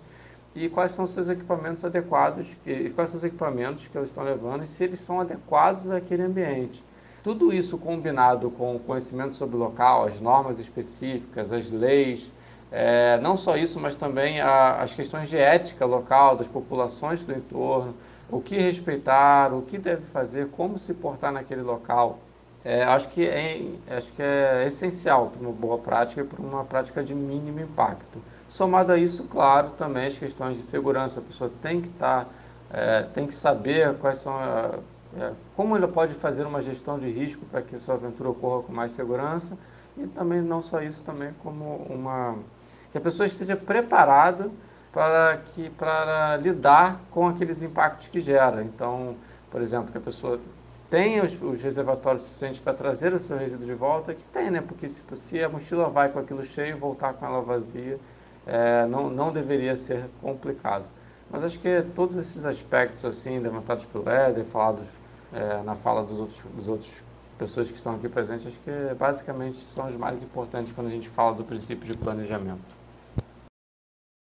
Viaje e acampe sobre, é, sobre superfícies duráveis. Viaje e acampe sobre superfícies duráveis. Então, não só acampamento, né? Ó, é o momento que você está viajando aqui. Viajando entende-se o momento que você está caminhando na trilha. Acho que não dá para não falar aqui da, eros da erosão, falar sobre os ambientes de, de acampamento, que a gente não abre um ambiente de acampamento, a gente não cria um, né, um local para acampar, a gente o, simplesmente o encontra, né? As, e em algumas regiões já existem os locais pré-definidos para esse acampamento, correto? Isso, Dio. Já existem, em cada montanha, principalmente as mais visitadas, já existe um local correto, adequado para você montar o seu camping. Aqui, aquela área de camping ela tem que ser respeitada, não pode se simplesmente chegar e abrir um novo local, desmatar uma área e derrubar algum, algum tipo de vegetação para colocar simplesmente uma barraca em cima. Né? Então, isso também faz parte do planejamento quando você vai subir a montanha, o, o ideal é você pegar o número do telefone. É, aqui no caso, no Paraná, nós temos o IAT, né? Instituto Água e Terra. E é legal dar uma olhada lá, dar uma ligada e perguntar qual é o número de visitantes que normalmente se recebe naquela montanha, né? Para saber se realmente é possível acampar, porque em muitas regiões ah, os campos eles são extremamente lotados, né? Então, às vezes a possibilidade de você fazer um ataque é, é, é muito melhor do que você ir para um, um, local que já está lotado, você não sabe se vai conseguir acampar, se vai sair alguém do, do local para você poder armar sua, sua barraca. Então, a melhor coisa é você ligar lá no IAT ou se for em outra região do país, né, ligar para o órgão que é responsável, se for o ICMBio, se for algum outro órgão, perguntar se tem lotação para você montar o seu camping. É, nossa experiência fazendo trilhas em outras serras, por exemplo, lá no Parnaso, Parque Nacional da Serra dos Órgãos, você não consegue fazer a travessia, por exemplo, de Petrópolis a Teresópolis sem que você tenha os seus locais já definidos de camping, né? Então ali existem o, os dois abrigos, né? São dois ou três abrigos, agora não lembro muito são, bem. De montanha são dois. São dois, né? Então você já consegue se programar, você compra o seu ingresso do parque e você vai acampar em, em dois locais que são possíveis, né? Se você quiser, você acampa em um ou não acampa ou vai direto, né? Mas o, o, certo é que já existem os locais predefinidos e você só consegue fazer a travessia se você disser se vai acampar em um lugar ou em outro, ou se você vai é, acampar nos dois locais para poder fazer a travessia, senão eles não permitem. Então, acho que esse é um bom exemplo né, do que deveria ser seguido aqui no Paraná. Aqui não existe isso, existe uma lotação, mas você não precisa comprar um ingresso e não precisa dizer que você vai acampar lá. Seria ótimo se houvesse isso, porque daí você já saberia com antecedência quantas pessoas que já estão indo para lá. no dia que você quer ir. Então, ah, quero ir no próximo final de semana. Sei que a lotação lá já deu, não, não vou conseguir acampar, então vou para um ataque. Isso faz parte do planejamento. Aqui, o Pico Paraná é um exemplo de lotação sempre que a gente passa lá, o, as áreas de campo estão sempre lotadas, né? Então, eu, quando me planejo para ir para o Pico Paraná, eu já sei que eu já vou de, já vou de ataque, porque camping é, não é mais uma possibilidade lá. E para outras montanhas existe essa questão também, né?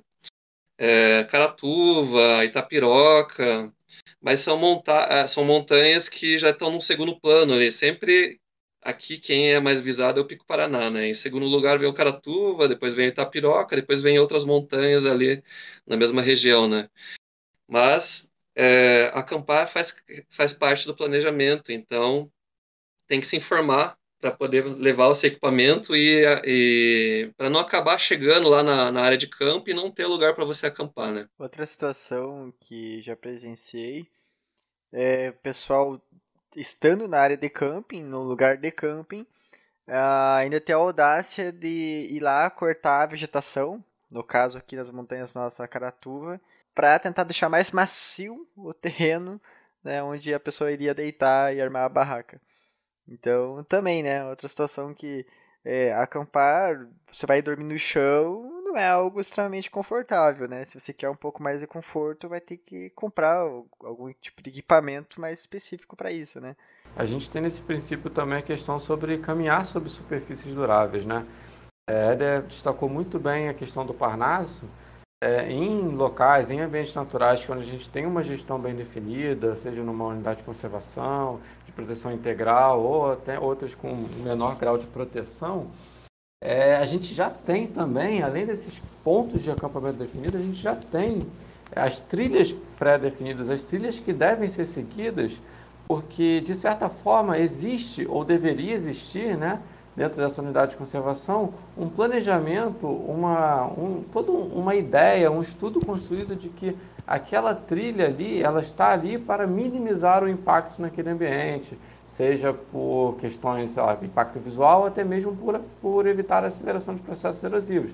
Mas não só ela deve estar construída em locais mais apropriados, seja respeitando as curvas de níveis, seja respeitando situações, de, é, desviando de locais de geossítios importantes, é, não só ela já, já deveria ou é construída em locais que visam a minimização desse impacto, mas ele, elas já são, a trilha já é um local que constantemente recebe intervenções de manejo e intervenções de cuidado daquele ambiente, seja no seu leito ou seja nas suas bordas, para que sejam minim, não minimizados, mas que alguns impactos naturais da nossa caminhada sejam é, suavizados com o decorrer do tempo por aquela unidade de gestão daquele, daquele local. Então, acho que além do acampamento, é importantíssimo que a gente se atente a permanecer nas trilhas já pré-definidas, pois elas já são locais é, que recebem cuidados e, e, atenção daqueles gestores. E em locais onde essas unidades de conservação não existem, onde não existe um controle, um cuidado maior,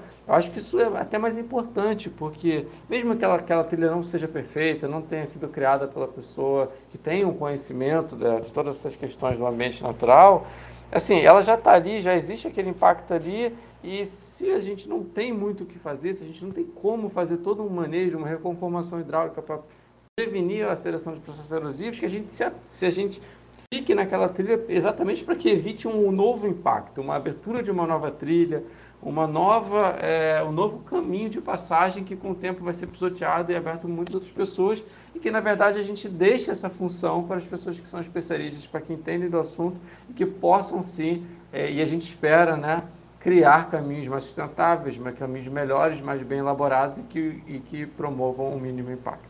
E, Bruno, eu, eu, eu, sinto uma diferença, assim, quando a gente faz as trilhas aí do Rio e as trilhas aqui, da, aqui do Paraná.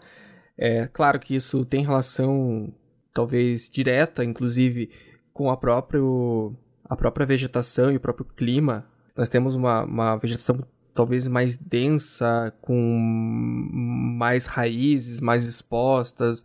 Dificulta, talvez, criar é, é, trilhas de acesso que priorizem caminhar por, por, por superfícies que sejam mais duráveis.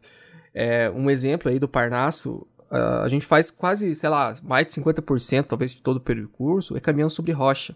Aqui talvez seja um pouco mais difícil conseguir realmente fazer isso. Mas o, o, que eu sinto talvez seja a ausência do plano de manejo. Você falou bastante aí do manejo, e, e o plano de manejo muitas vezes não, não, não, acontece, ele é até certo modo ineficiente por, por falta muitas vezes de uma gestão que administre essas regiões, esses parques de maneira mais ativa, como acontece no, no Parnaso. É claro que tudo isso tem assim o, seu custo, né? Porque o Parnaso é, não é de graça, você não tem o acesso é, gratuito, você paga para ter acesso ao parque, diferente das nossas trilhas aqui, mas é um custo que muitas vezes a gente vai sentir que no futuro vai ser necessário. Né? Seria ótimo a gente poder ter esses ambientes preservados sem ter né, essa, é, essa oneração por parte dos seus frequentadores, mas talvez seja o, uma, uma saída a longo prazo, porque é, cada vez mais a gente percebe a, o quanto as trilhas estão ficando mais é, erodidas e cada período de, de chuva a, a gente observa é, novos caminhos sendo realizados para desviar de lama e muitas vezes a gente observa que de um ano para o outro essa trilha vai ficando se alargando cada vez mais e o processo de erosão vai aumentando e por mais que a brigada da FEPAM e voluntários façam o pedágio para buscar manter essas trilhas mais preservadas e diminuir esse processo de erosão que acontece com as chuvas, é, chega um momento que vai ser insustentável, né? Considerando o número de pessoas que têm frequentado esses ambientes e o número de pessoas que estão dispostas a se voluntariar para preservar esses ambientes. Assim, o plano de manejo é fundamental para todo esse processo é, de preservação da, das trilhas. Porém, né, gerir todo esse processo é algo desafiador, considerando né, o número de trilhas que a gente tem, considerando o número de montanhas que, que a gente tem, e por ser uma prática que não existe assim uma, uma oficialização né, no que se refere a outras modalidades esportivas, que existe o profissionalismo, no nosso caso não. Então, é, precisa partir dos, do, das pessoas que vão nesse ambiente, né? Se quem vai não fizer parte desse processo de cuidar desse ambiente, entender uma coisa tão simples que é abrir um caminho alternativo, a longo prazo isso vai gerar um impacto gigantesco, se torna insustentável. Então, todo mundo precisa fazer parte desse processo. Exatamente, Dio. A gente, você tocou no assunto importantíssimo, né, que é a gestão, né? A gente sabe como as coisas funcionam no Brasil e tudo se trata, na verdade, sobre é, o quanto essa gestão é realmente efetuada e qual é o nível de qualidade dessa gestão, né? A gente não precisa ir muito longe, assim, a gente tem aqui muito perto também, São Paulo, Minas, naquela né, região, na Serra da Mantiqueira, a Serra Fina, a própria travessia da Serra Fina, Exato. a travessia de Marins e Itaguaré, e estão localizadas dentro de uma área de proteção é, mais, é, que não é de proteção integral, né, que é uma APA, é, com muitos poucos profissionais trabalhando nessa, nessa unidade de gestão que não conseguem é, atender toda essa demanda de, conserva, de, de conservação do local, mas também não conseguem atender toda essa, é, é toda essa questão do, exatamente das relações público-privadas que estão ali relacionadas por conta de muitos proprietários, muitas propriedades que da quase essa travessia cruzam são propriedades privadas, etc. E a gente não tem uma gestão, é, não tem uma gestão, um plano de manejo aplicado e bem definido naquela região e acaba ficando também da forma como o próprio Éder falou, acaba ficando uma gestão mais solta e como você falou, inteiramente dependente dos usuários, né? E em contrapartida a gente tem exemplos de maior sucesso, como o próprio Parnaso, bem destacado, e é, possui, é um parque nacional, possui estruturas de manejo, mas que teve a sua, a sua atividade de uso público voltado para o ecoturismo é, durante muito tempo. É, isso foi, é, foi, é, isso foi administrado pela iniciativa privada. Né? Existe uma, existiu uma concessão a, a algumas empresas, é, nos últimos tempos, se não me engano, uma empresa, a Hope, e foi responsável pela administração de, dessa, de todo esse aspecto do uso público voltado para a prática do ecoturismo aqui. E volta a falar, é, tudo é uma questão de gestão. A gente tem exemplos de gestão pública eficiente no Brasil, gestões públicas que, gestões públicas que não são eficientes.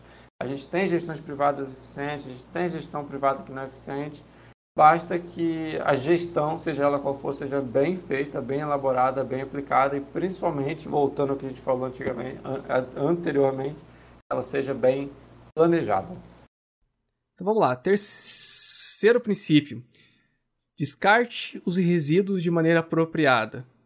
Bom, já falou aí do resíduo sólido, acho que isso é muito óbvio, né? A gente recolher todo e qualquer é, sujeira, embalagem, é, enfim, que a gente leve de comida, principalmente, que são as embalagens, né? Mas também o resto de comida, que é uma matéria orgânica, e os dejetos humanos e o próprio papel higiênico utilizado né, nas necessidades básicas aí do ser humano. Então, eu acho que a grande questão da produção do lixo não se refere às próprias necessidades essenciais do indivíduo, que é a alimentação e os dejetos humanos. Mas a grande questão é, por que, talvez muita gente esteja se perguntando, por que, que eu não posso deixar aquela casca de banana, já que ela vai se decompor? Por que, que eu não posso somente enterrar meu cocô lá, que não vai ter problema? Vamos tentar explicar isso aí, pessoal, para os ouvintes, para eles entenderem melhor. Eu acho que essa questão da, do material orgânico, talvez o Bruno saiba responder melhor até do que eu, porque é uma questão um pouco mais complexa, né? A questão do, do lixo orgânico, ela é bem pouco compreendida pela maioria das pessoas que frequ frequentam a montanha e que não aceita muito bem essa sugestão, né? É, eu acho assim, Ed, eu acho que de forma bem simplificada e didática, é, depositar a matéria orgânica que não faz parte daquele ambiente, que não compõe aquele ambiente, que traz dois, duas situações. Né?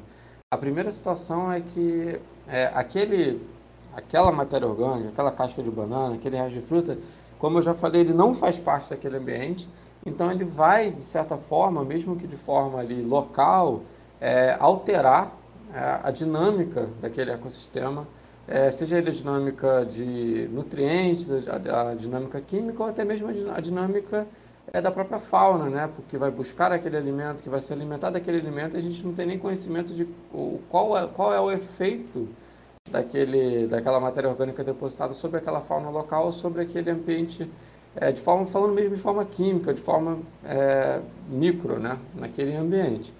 Fora isso, é, existe assim essa essa coisa de que ah, a casca de banana, banana vai se decompor, é, aquela, ah, meu resto de maçã vai se decompor.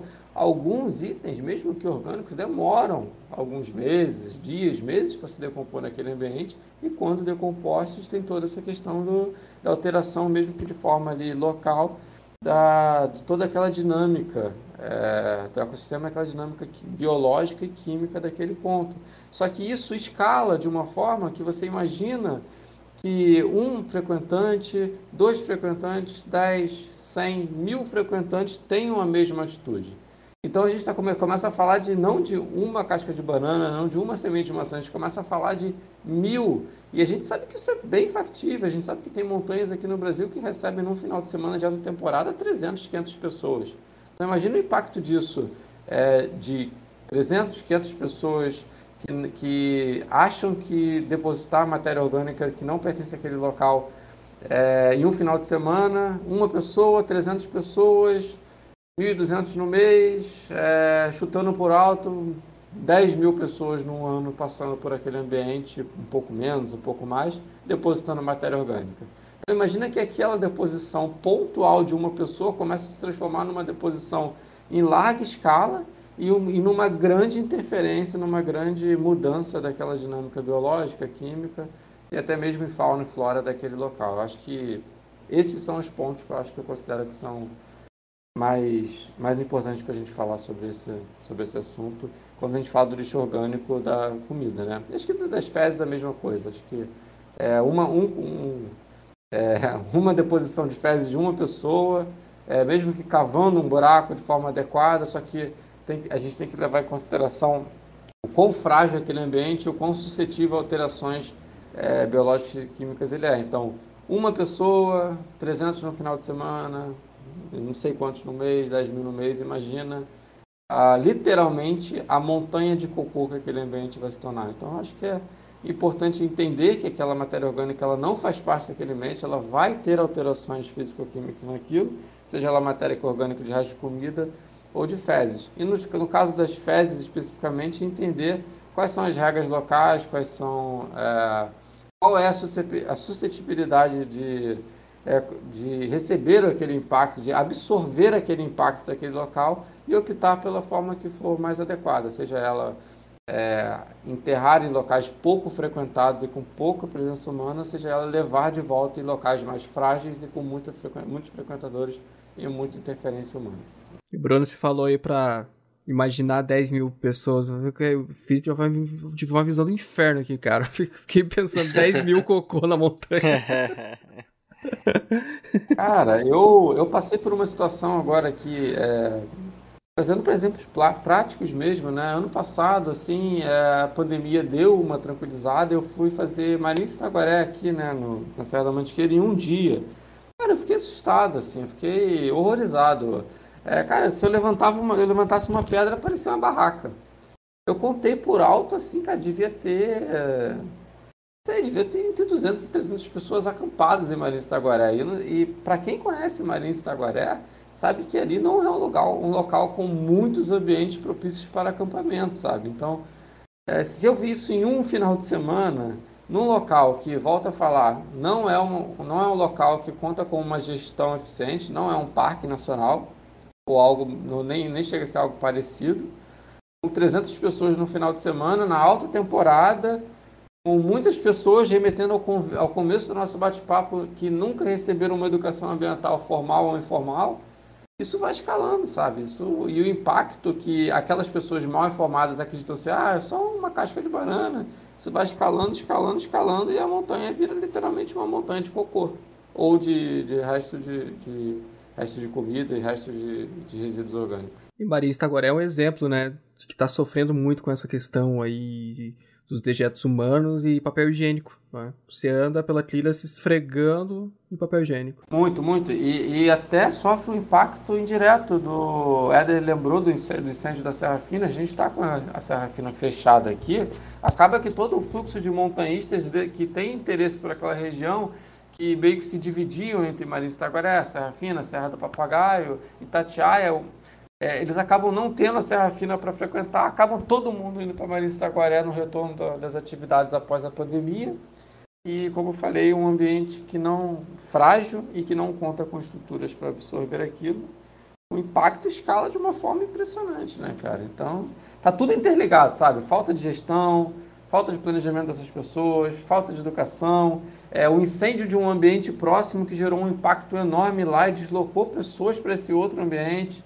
É, é, incrível, assim, todo, todo esse nosso bate-papo ele vai se complementando e vai se encaixando de uma forma que, é, bom, não sei se felizmente ou infelizmente. Né? Agora, você imagine, né, 100 pessoas acampadas no alto da montanha, 100, 150, a possibilidade de contaminação de um veio da água quantidade de lixo que é gerado, todas essas questões, porque eu imagino que boa parte dessas pessoas elas não façam os seus dejetos, por exemplo, de uma maneira adequada, né?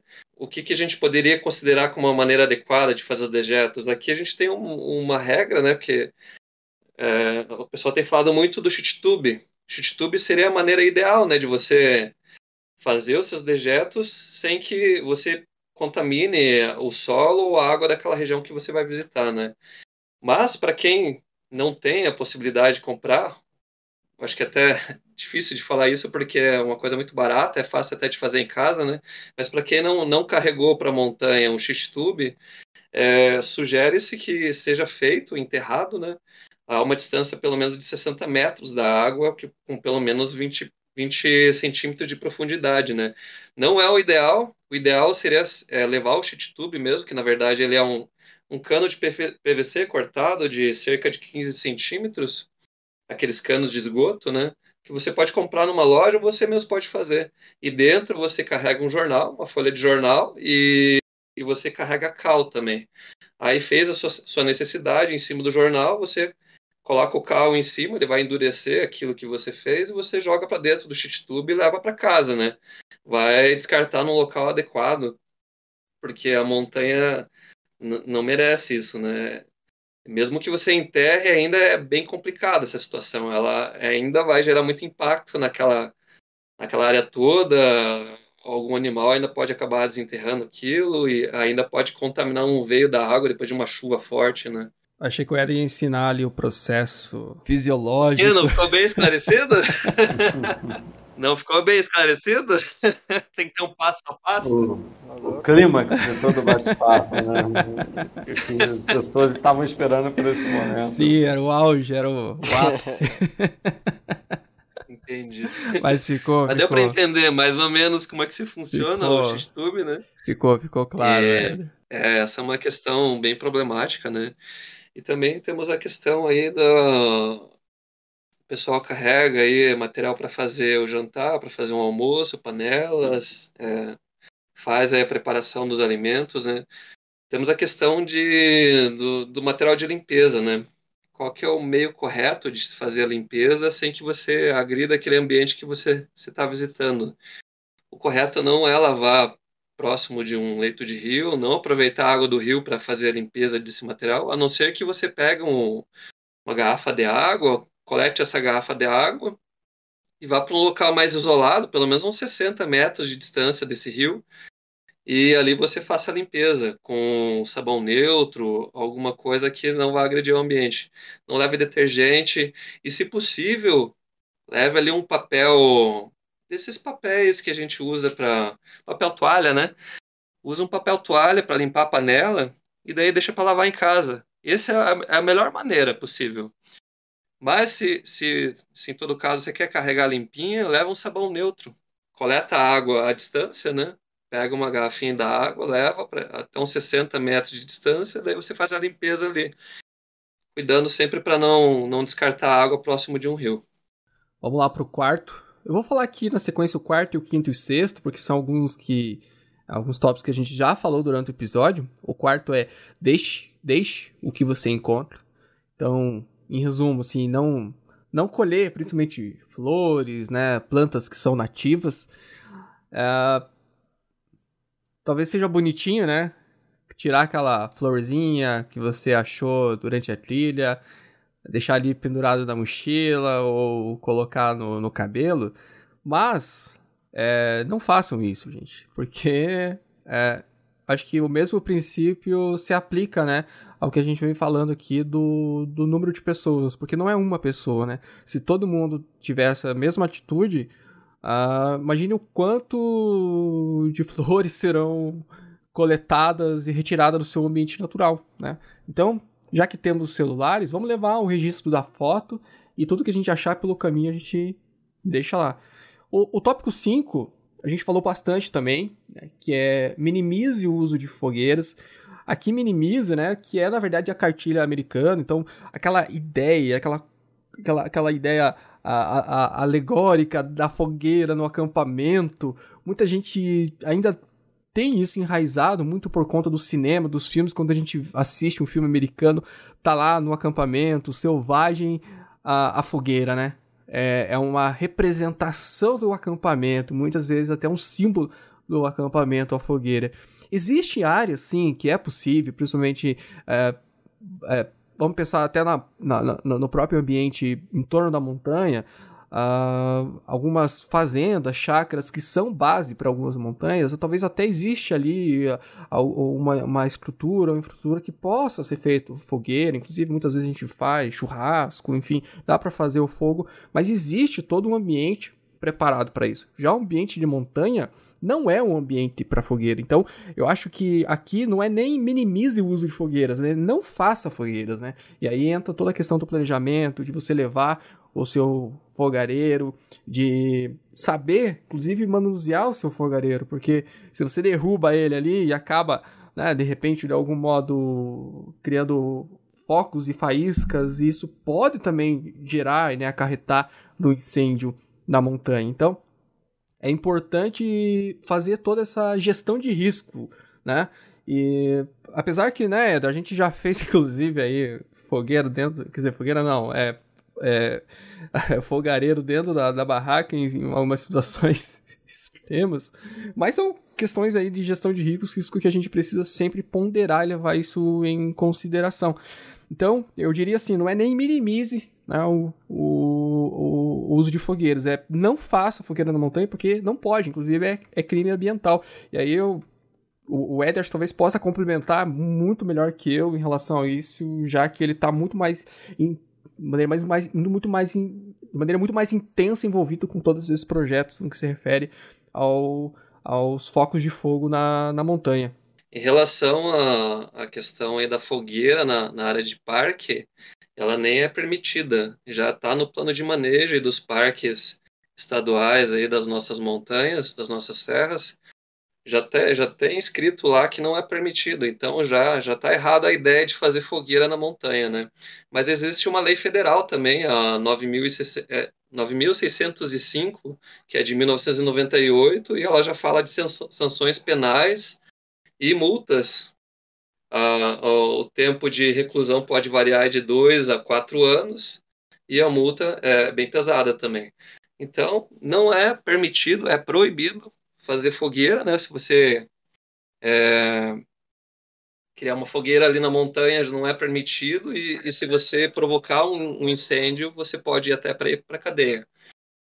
Então, a melhor ideia realmente é utilizar equipamentos, né? Se você tiver ali um fogareiro, utilize o equipamento que você tem ali, protegendo bem ele para não, não ter risco dele tombar, de, de acabar não gerando é, algum, algum tipo de foco ali, né? É, evite fogueira na montanha, não faça fogueira na montanha. É, não, eu vejo muita gente fumando, né, jogando bitucas de cigarro no chão. Se você quer fumar, certo, já, já não combina muito com aquele local, né? Se você quer praticar um esporte, uma atividade física, deixa o cigarro de lado, pelo menos naquele momento que você está praticando atividade. Mas se não tem jeito, leva pelo menos um, um, um algum lugar para descartar aquele, aquela bituca de cigarro, não jogue ela no chão, não jogue ela no meio da vegetação, porque nós temos muitos exemplos de bituca de cigarro que já causaram incêndios, muitos mesmo. Não é um, nem é dois, não é três, são vários. É, aquela história de, ah, só uma fogueirinha, muita gente já, já fez isso. Lá, o Caratuva é, é, é um exemplo muito grande ali do que aconteceu já com essa história da fogueirinha, né? Uma fagulha que voou, atacou fogo praticamente na montanha inteira. É, nós tivemos e o ano passado, o ano passado, o ano retrasado, acho que foi o ano passado, e no Morro da Palha, que um, um grupo de pessoas soltou fogos em cima do morro por algum motivo desconhecido e um dos fogos acabou pegando no chão e causou um incêndio bem grande por lá, que não foi contabilizado a área queimada, mas praticamente queimou a montanha inteira, o morro inteiro, né? Então são muitas situações que a gente pode evitar. O melhor mesmo é não fazer, né? E se for fazer alguma coisa com fogo, que seja com fogareiro, né? Se for fazer alguma comida, que seja com fogareiro e bem protegido, para não correr risco nenhum de dele cair, deitar e acabar gerando algum foco de incêndio ali. Porque depois que começa, olha, é muito complicado combater. Ano passado, nós tivemos um incêndio do Morro do Pão de Ló, que é na Serra da Baitaca, ali em Quatro Barras.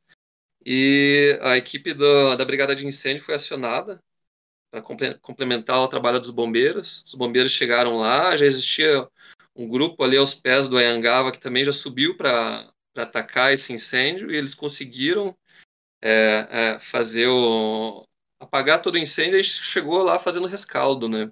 O rescaldo, na verdade, é apagar a última fagulha que tem de fogo.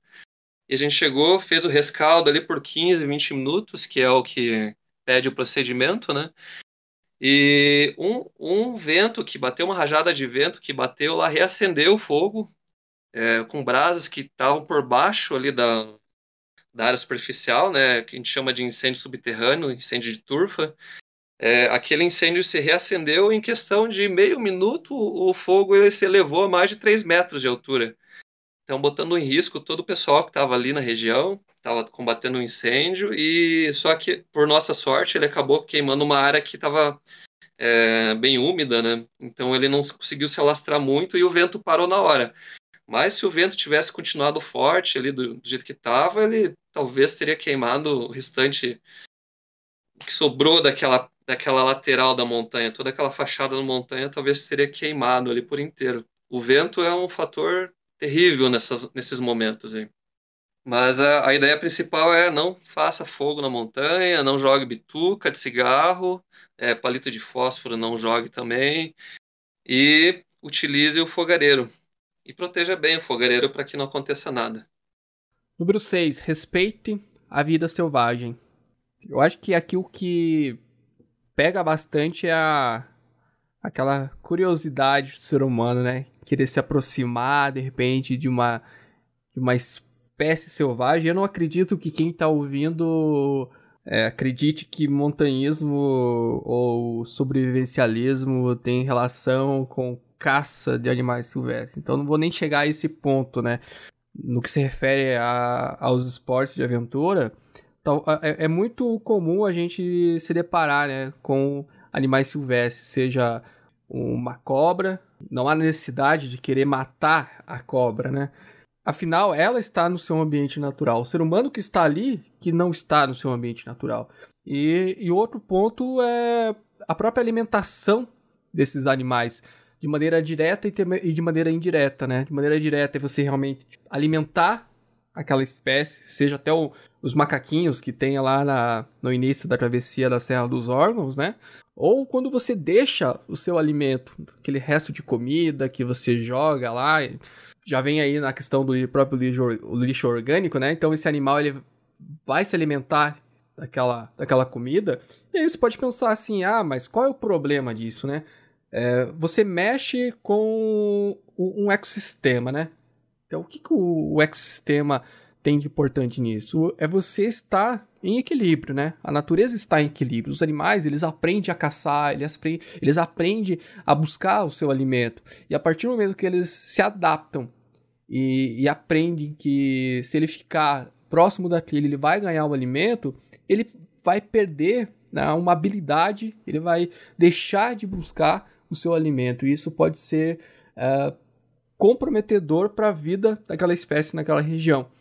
E quando você deixa um alimento de maneira indireta, ele também vai se alimentar. Muitas vezes esse alimento não é, muitas vezes não, quase sempre é, esse alimento não faz parte do cardápio dessas espécies. Então, o alimento que nós, enquanto seres humanos, nos alimentamos é diferente do alimento que essas espécies alimentam.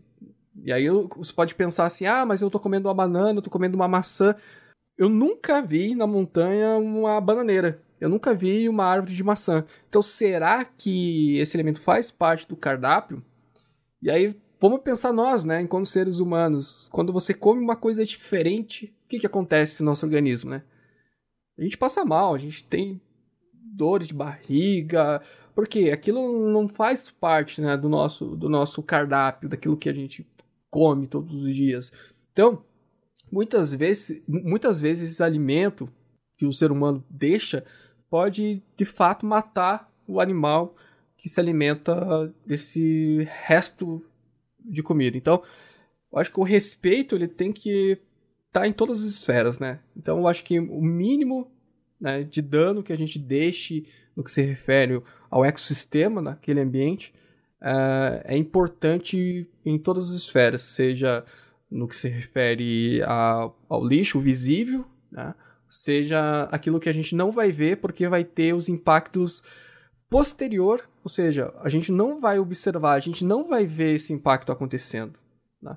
E muitas vezes isso não impacta a gente porque a gente não observa, né? A gente observa o lixo, mas o animal que vai passar mal depois e pode morrer e comprometer todo o, seu, o, o ecossistema daquela região, é, é algo que o ser humano ele não está ali para ver, porque ele já foi embora, ele já voltou para a cidade. Então, eu acho que a gente precisa ter isso muito bem claro, muito bem definido e conhecer como que funciona a natureza. Talvez não precisa ser um especialista, entender todos os processos né, ecológicos, mas saber que o que pode e o que não pode. E aí chegamos no nosso último, sétimo princípio. Tenha consideração com os outros visitantes. E aí entra também né, nós, seres humanos, mas principalmente as pessoas que lá moram, né? E aí, gente, que exemplos que nós podemos dar no que se refere a ter consideração e respeito aos demais? É, Gil, eu, eu acho bem legal essa a gente fazer essa reflexão desse, desse último, né? Desse último princípio de Living No Trace, ou do mínimo impacto. Acho interessante a gente pensar voltando né, lá atrás, quando a gente falou sobre é, educar a partir do exemplo, né, é, fazer a nossa parte disseminando boas práticas e boas culturas, em pensar que nós, montanhistas, além de carregarmos essa bandeira do exemplo, do bom exemplo da consciência ambiental, acho que a gente também pode carregar outras duas bandeiras junto com a gente, né? que é a, a bandeira da boa prática esportiva e da boa prática social. É, acho que uma prática esportiva é, não competitiva como a nossa, justa, em que a gente incentiva as pessoas a superar seus próprios limites, que a gente incentive as pessoas a, a crescer é, no esporte de forma técnica adequada e consciente, que a gente também evolua de forma técnica adequada e consciente e de forma correta. E na bandeira social, a gente sabe que a prática que a gente, que a gente tem, né, todas as atividades que a gente pratica, ela está carregada de muitas relações sociais envolvidas com as pessoas que estão com a gente, com aquele sentimento de camaradagem, com aquela coisa de vencer os objetivos que estão propostos, os desafios que estão propostos juntos. A gente faz amigos numa, numa travessia de dois, três, numa expedição de quatro, cinco, seis, sete dias, com uma, uma rapidez impressionante. Parece que é uma coisa assim, tipo, é muito acelerada do que acontece normalmente na vida urbana.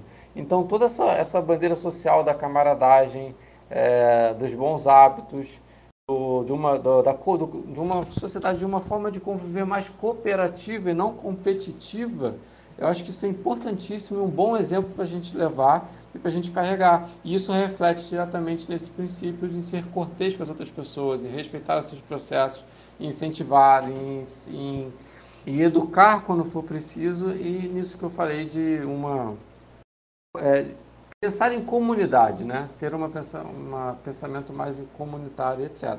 E especificamente do que você falou sobre a comunidade local, acho que é respeitar aqueles que estão ali há mais tempo e não só isso, respeitar as pessoas que têm uma relação mais próxima com aquele ambiente, têm uma relação cultural, é, física e cultural com aquele ambiente muito anterior e muito mais bem enraizada do que qualquer pessoa que possa estar indo lá de fora.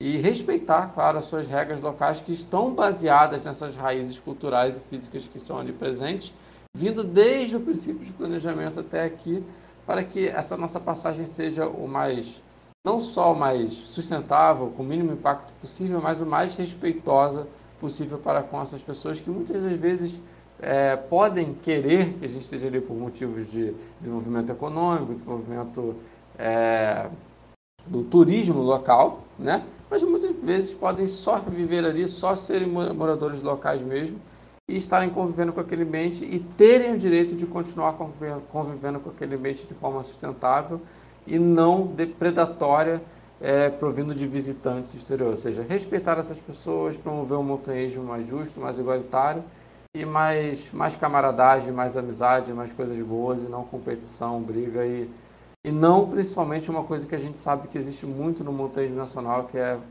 é diminuir o tamanho do ego das pessoas e da vontade de aparecer mais que as outras e de serem melhor que as outras. E não ir para essas regiões no período de pandemia é uma forma de respeitar as pessoas e a, a comunidade local.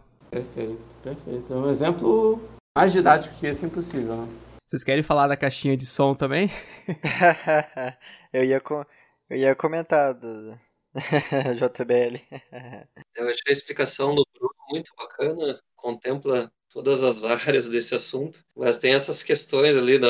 Eu acho muito legal a, a, o espírito de cooperação que as pessoas têm na montanha, né? Uma sempre querendo ajudar a outra, quando passa uma pela outra, dá sempre um bom dia, boa tarde, boa noite, né? É, às vezes fazem amizade fora daquele, daquele local, né? Daquele ambiente de montanha, começa a conversar ali pelas mídias, ou às vezes acontece ao contrário, você tá ali na mídia, de repente você adiciona, adiciona uma pessoa porque tem montanha, porque tem aventura e acaba conhecendo lá na montanha. E, e muitas das situações aqui eu, eu, acabei conhecendo muitos amigos que inclusive fazem parte do, é, do trabalho voluntário dessa forma, né? Indo para a montanha e conhecendo o pessoal, né? Mas faz parte também desse, dessa questão aí de sempre pensar no próximo, né? Sempre pensar na, as pessoas que estão ali indo e vindo, que também são visitantes, né? Além das pessoas que já moram ali, é, sempre se pôr no lugar do outro, né? Empatia. É, esse é um requisito, uma, uma habilidade muito importante hoje em dia, né? E na montanha não poderia ser diferente, né? Então, quando você vai para a montanha, sempre pense no que, que não seria legal, o que seria legal e o que não seria legal, né? Às vezes eu chego lá na montanha e tô curtindo o som dos pássaros, o som do, dos animais ali, e daí tem essa questão da JBL, né? É, algumas pessoas que estão indo para lá sempre com som alto e de repente você tá naquela fila indiana para subir um trecho que é mais difícil e daí você cola naquela pessoa, não tem jeito de escapar, né? O legal sempre é tentar abordar a pessoa de forma mais tranquila possível, né? O mais sutil possível, né? Convencer aquela pessoa de que de repente coloca um fone de ouvido para não atrapalhar que ah, eu estava ouvindo ali o som dos pássaros, agora não estou conseguindo mais, se puder abaixar o som da caixinha ou desligar, por favor. Às vezes a pessoa ela, ela vê que, tá, que as outras pessoas estão incomodadas, né? Ela faz o favor de desligar, né? Tem alguns grupos maiores que é mais difícil de você abordar, né? Mas seria legal se, a, se essa pessoa tivesse um senso de saber, né? Como se portar naquele local, até um pouco de ética, né? Com relação aos outros participantes, aos outros visitantes, né? Que aquilo ali não é legal que se você tivesse no lugar da outra pessoa, talvez você se incomodaria também, né? Porque agora você está ouvindo o teu estilo de música, mas de repente a outra pessoa não curte o teu estilo de música. E aí vai ao encontro ali do, do princípio de respeitar a vida selvagem também, né? Aquela questão do silêncio, do impacto do próprio ruído. É, tudo que a gente faz na montanha gera um impacto. Tudo que a gente faz visitando um local, um ambiente que é inóspito, né? Que, que a biodiversidade ali. O ideal é você ir para um lugar desses e, e, se preocupar com, com o ambiente, né? Você querer aproveitar aquilo que está acontecendo lá, né? Aproveitar os animais, aproveitar tudo que você está tendo aquela experiência naquele momento, né? Agora, se você coloca um som alto, você está gerando um tipo de impacto naquele ambiente também. Talvez um animal que ele estava tentando caçar algum, algum tipo de bicho ali, que é, faz parte da cadeia alimentar dele, talvez ele tenha perdido uma oportunidade ali por causa daquele som que, que em algum momento ali é, tirou, tirou aquela furtividade que ele deveria ter, né? A caça se assustou e foi embora. Ou os pássaros se afastam porque estão no período de acasalamento e aquele som atrapalhou todo, toda a questão ali de, de, da dança dele, do flerte dele. É, o som na montanha não é uma ideia muito legal, né? Então, se você tiver oportunidade, quiser ouvir o seu som, leva um fonezinho de ouvido que já está ótimo para todo mundo e todo mundo vai, vai reagir bem a, a essa situação, né?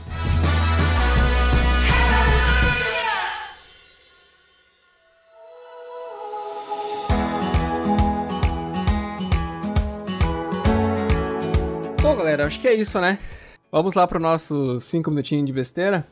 Vambora. vamos lá. Então vamos lá, 5 minutinhos de besteira. Quem quer começar? Eu queria, eu queria falar uma coisa, de, é, não é besteira, tá? Mas é uma, é uma coisa legal que, que dá para passar para a galera que acabou passando despercebido porque acaba que é, percorrendo os princípios do livro No Trace, é, a gente é, esquece de coisas que não são não estão sendo tão disseminadas com tanta, com tanta facilidade. Mas assim, recentemente, aqui a partir, é, saindo a partir do Rio de Janeiro, já tem alguns outros é, locais, alguns outros pontos do Brasil, e logo logo vai chegar no Paraná, vai ter na alta montanha, por exemplo. A gente começou, cara, agora um programa muito legal de reciclagem dos cartuchos de gás que a gente usa nas atividades de hiking e trekking, aqueles cartuchos que geralmente aqui no Brasil são, são distribuídos pela Náutica ou pela Guepardo. Oh, né? Bacana. E eu estou participando desse projeto a partir do Gear Tips, eu não sei se vocês conhecem. Sim, sim, Tips. sim, uhum, o Pedro Lacasa. Né? É, sim, eu estou participando desse projeto a partir do Gear Tips, eu sou coordenador, na verdade, desse projeto. E a gente está construindo coletores e distribuindo para colocar em pontos no Brasil todo. Hoje a gente já tem pontos em Blumenau, Teresópolis, Rio de Janeiro e São Paulo. E em breve, em breve a gente vai concluir a, a fabricação de mais 10 pontos. É, um deles vai para o Paraná, vai para a loja Alta Montanha. E a gente espera muito que isso cresça, que escale, que essa, todo esse processo seja disseminado e que as pessoas tenham essa opção. E a gente falou muito sobre o descarte né, de resíduos de forma adequada.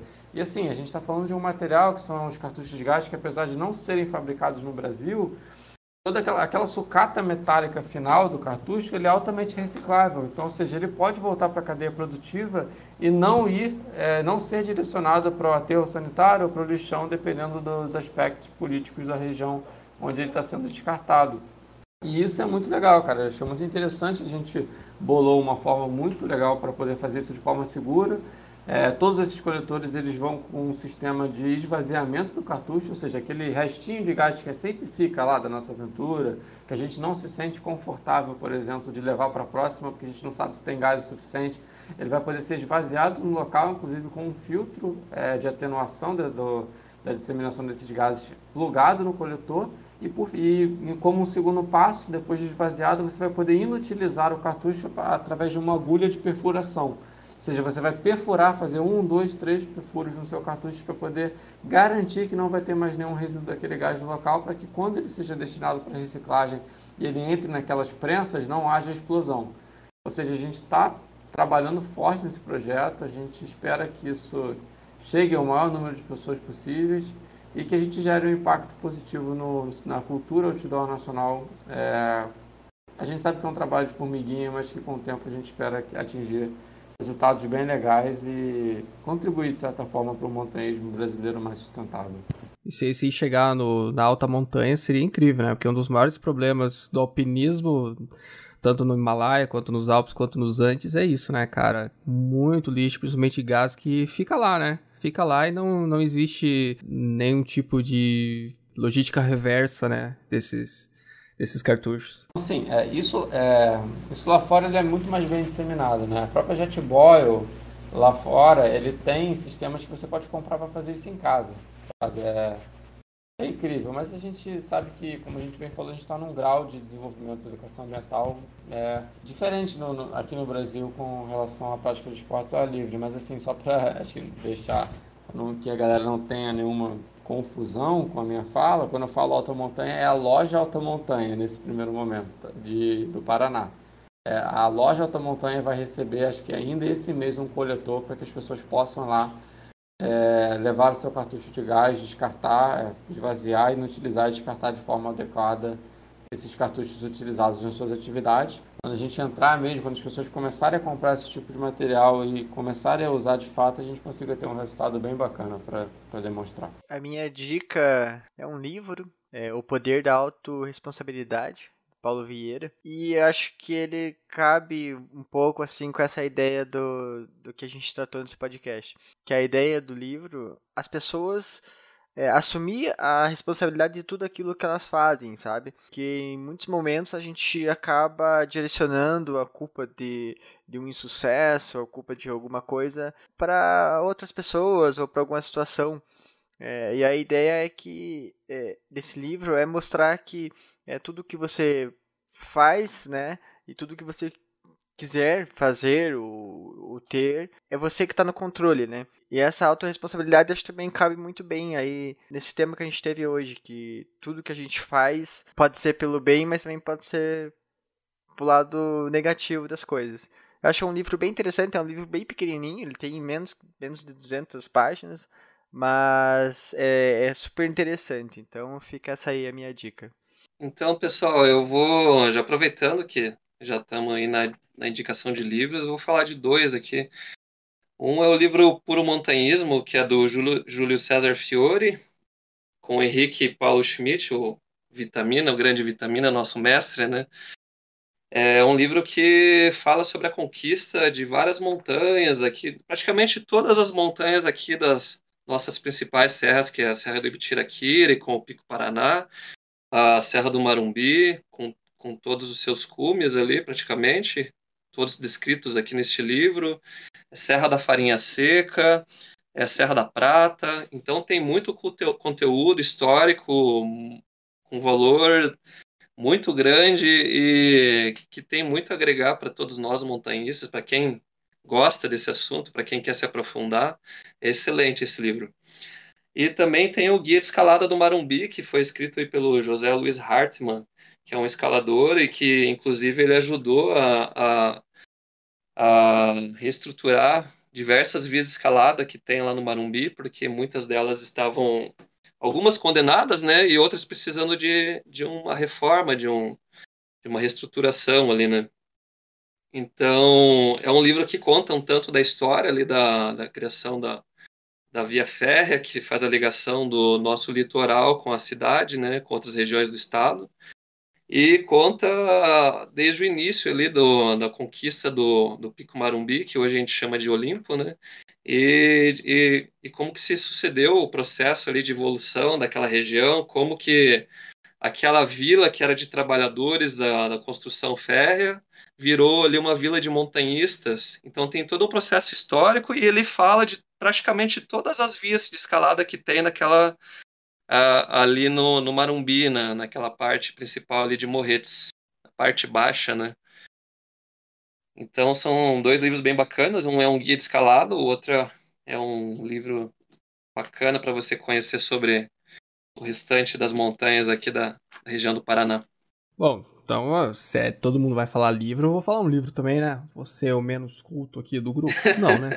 Mas eu vou, vou, vou, precisar da ajuda aqui do, do, do Éder, que conhece mais, ou conheceu mais, o Edson Struminski, Éder. Inclusive, foi o livro que eu mandei uma foto para você. O livro se chama Parque Estadual Pico do Marumbi, cara. Já que a gente tá falando de educação ambiental, acho que eu não poderia deixar de citar ali o Edson Struminski. Acho que o Éder depois me ajuda aí, cara, a complementar e falar um pouquinho sobre sobre o Dubois, né? o Dubois que ele é uma referência para nós como montanhista, como escalador e como um agente de preservação, de um ativista, né?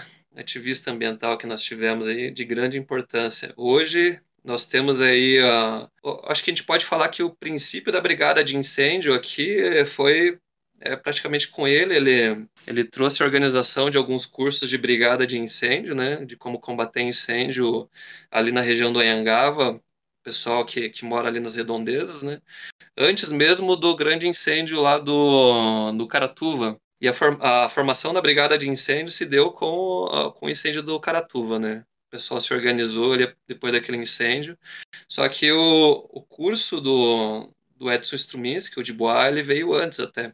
2005, 2006. Teve uma grande importância aqui para o nosso montanhismo, para o desenvolvimento do nosso montanhismo. Inclusive, neste livro aqui do Marumbi, é de O Guia de Escalada, é, várias das vias aqui foram abertas por ele, é sempre em, é, em parceria com outros escaladores. Né? Hoje em dia, nós temos aí a, uma homenagem que nós fizemos ao, ao, ao que os estoques de água que a gente bola aí para as montanhas, que a gente vai, vai construindo para cada morro que, que tem um índice maior aí de risco de incêndio, né? A gente chama de Diboá, estoques de Diboá de combate a incêndio, né? Um pouco aí uma homenagem, um, uma oportunidade que a gente tem de, de agradecer ao Diboá por tudo que ele deixou, o legado dele aqui no Paraná, né? É, eu queria deixar essa sugestão do livro, né? O Parque Estadual do Pico do Marumbi. Eu tive contato por meio de uma colega, que ela é geógrafa, e ela me apresentou o livro, enfim, eu consegui olhar, esfolhar e ler um pouco sobre, entender um pouco mais sobre ali o ecossistema. É, o livro ele usa, na verdade, para explicar não só a questão geográfica, a vegetação e o ecossistema, usando como pano de fundo ali o Parque Estadual do Pico do Marumbi, mas ele fala também da questão da cultura de massa, que na época que o livro foi publicado ele já falava sobre isso, né? O livro ele é ele é, na verdade, um material baseado nos estudos dele, né? Ele era. A formação de base dele, ele era engenheiro florestal, formado pela Universidade Federal do Paraná. Depois ele fez mestrado em conservação da natureza também pela Federal do Paraná. E, e depois, em 96, ele, ele defendeu a sua tese de doutorado, o tema de meio ambiente e desenvolvimento. Assim, complementando o que o Eder falou, é, com certeza ele é um dos, dos ativistas assim que mais trouxe a discussão, debate acadêmico né, sobre a conservação do meio ambiente, mas utilizando como pano de fundo né, a, a própria vegetação e o ecossistema das montanhas aqui do Paraná. E nesse livro ele fala da, da não só do Pico Marumbi, mas do parque né, estadual que envolve ali o Pico Marumbi, mas toda a região ali, o seu entorno. Então isso é muito bacana ter a oportunidade de poder ter o contato com esse livro, entender melhor né, o ecossistema dessas regiões, né, que a gente vai, muitas vezes coisas assim que passam despercebido e após ler esse livro é, a gente começa a ter uma sensibilidade, compreender melhor, né, o ambiente que a gente vai. Então eu quero deixar essa sugestão aí de conhecer um pouco mais do livro dele e talvez até a própria história do, do Edson Struminski, o, o Dubois. Inclusive ele foi uma das pessoas que participou da, aí da construção do plano de manejo aí da, da Serra da Baitaca, né? Que é um, um dos poucos parques estaduais aqui do Paraná que ainda que tem um plano de manejo, porque a Obitira aqui, por exemplo, não tem, a Serra da Farinha Seca ali também não tem. Agora não estou bem lembrado se o Marumbi tem ou não tem, mas é, o que eu tenho certeza é que a, a Baitaca ela tem esse plano de manejo e o, o Dubois ele ajudou a escrever esse plano de manejo. Pessoal, acho que é isso. É, foi um episódio bem intenso, com muita informação, mas eu acho que é importante refletir, pensar. É, é um tema realmente muitas vezes pesado, né? Não tem como tratar isso de maneira é, muito leve, talvez, mas é, é um tema importante, é um tema que é, é, é de importância para toda a sociedade, não só para quem pratica alguma modalidade de esporte outdoor, mas eu acho que mesmo para aqueles que não são praticantes, são ações, são atitudes que a gente precisa repensar, repensar nossos valores. É, hoje a economia é fomentada pelo consumismo, né? E muitas vezes isso contradiz muito os princípios da sustentabilidade, né? Bem, gente, a gente quer agradecer então aí a vocês, toda a equipe que ficou comigo aí nessa, nesse episódio. Agradecer, Bruno, falar, foi um prazer te conhecer e ter, ter você aí conosco. Deixa aí suas redes sociais, seus contatos, como que as pessoas podem te encontrar, o próprio site lá do, da plataforma e o aplicativo do Aventure Pockets. Deixa aí seus contatos para quem quiser te conhecer melhor. Bom, Diogo, eu queria mais uma vez agradecer pelo convite. Foi, como você falou, um assunto bem denso, mas de certa forma enriquecedor esse debate. Eu saio daqui com muito aprendizado é, e também muito, muito feliz né, de ter participado, de ter tido a possibilidade de participar desse debate com você, com o Éder, com o Gil. E, bom, agradeço a oportunidade, agradeço a troca aqui de conhecimento. Bom, minhas redes, se alguém quiser me achar, quiser me adicionar, pode chegar lá no Instagram, arroba Bruno Benegreiros. Além disso, é, quem quiser também tiver interesse, vocês podem ler todos os meus relatos de aventuras, não, não 100% atualizado, porque eu vou colocando aos poucos, na plataforma, como eu falei no início, que é no Aventurebox. Lá em aventurebox.com, você entra lá e você vai ter acesso a uma plataforma de compartilhamento de aventuras e conteúdos do meu outdoor extremamente rica e extremamente é, acessível a todos e de muito fácil utilização. Lá você vai conseguir não só ler os meus relatos, mas os relatos de muita gente bacana e até mesmo, né, Diogo, é, conseguir ver, assistir, ouvir, né, e ler e ter acesso a, conte alguns conteúdos próprios aqui do podcast. Cast tá lá, hein? Não só o Cast, mas tem vários podcasts lá que a gente acompanha também, então vale a pena dar uma, uma conferida. Quero agradecer também ao Gil, parceiro que tá sempre aí, o Éder já é de casa também. Ah, prazer, gente. Ó, espero encontrar vocês nas montanhas do Paraná em breve, hein? Opa, isso aí, é isso aí, Bruno. Explorar as montanhas do Rio também, né? Recentemente eu tive no sul, fiz cassino Chuí, mas quando eu peguei a estrada voltando, eu fiquei olhando, hum, eu preciso vir para cá com mais calma. vem, vem, vem que a gente apresenta. Também gostaria de agradecer a oportunidade de estar aqui, né, conversando com vocês novamente, um assunto tão importante para nós, né? E aprendi muito aí com com o Bruno, que trouxe tantas informações importantes aí, o Dil comentando muita coisa também, e é um assunto aí que é extrema, extremamente relevante e com muitas controvérsias, né?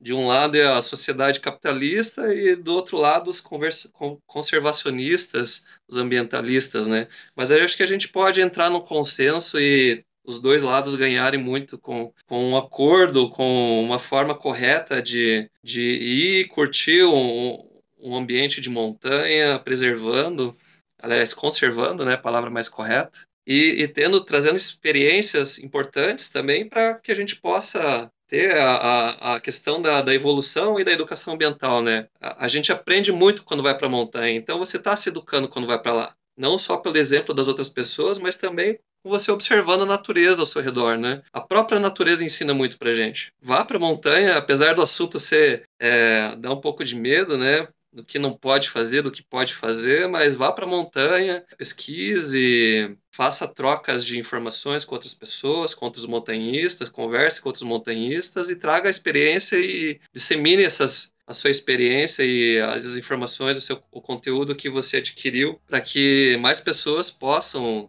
desenvolver esse gosto também que que é de subir montanhas, que é uma maravilha, né? Pra gente que já faz. É incrível. É um estilo de vida, né? É fantástico. Isso aí, rapaziada. Agradeço mais uma vez aí vocês também. Foi um prazer mais uma vez estar trocando uma ideia aí. Muito conteúdo e muita informação. Valeu. Isso aí, galera. Então a gente fica por aqui e até o próximo episódio. Um abraço.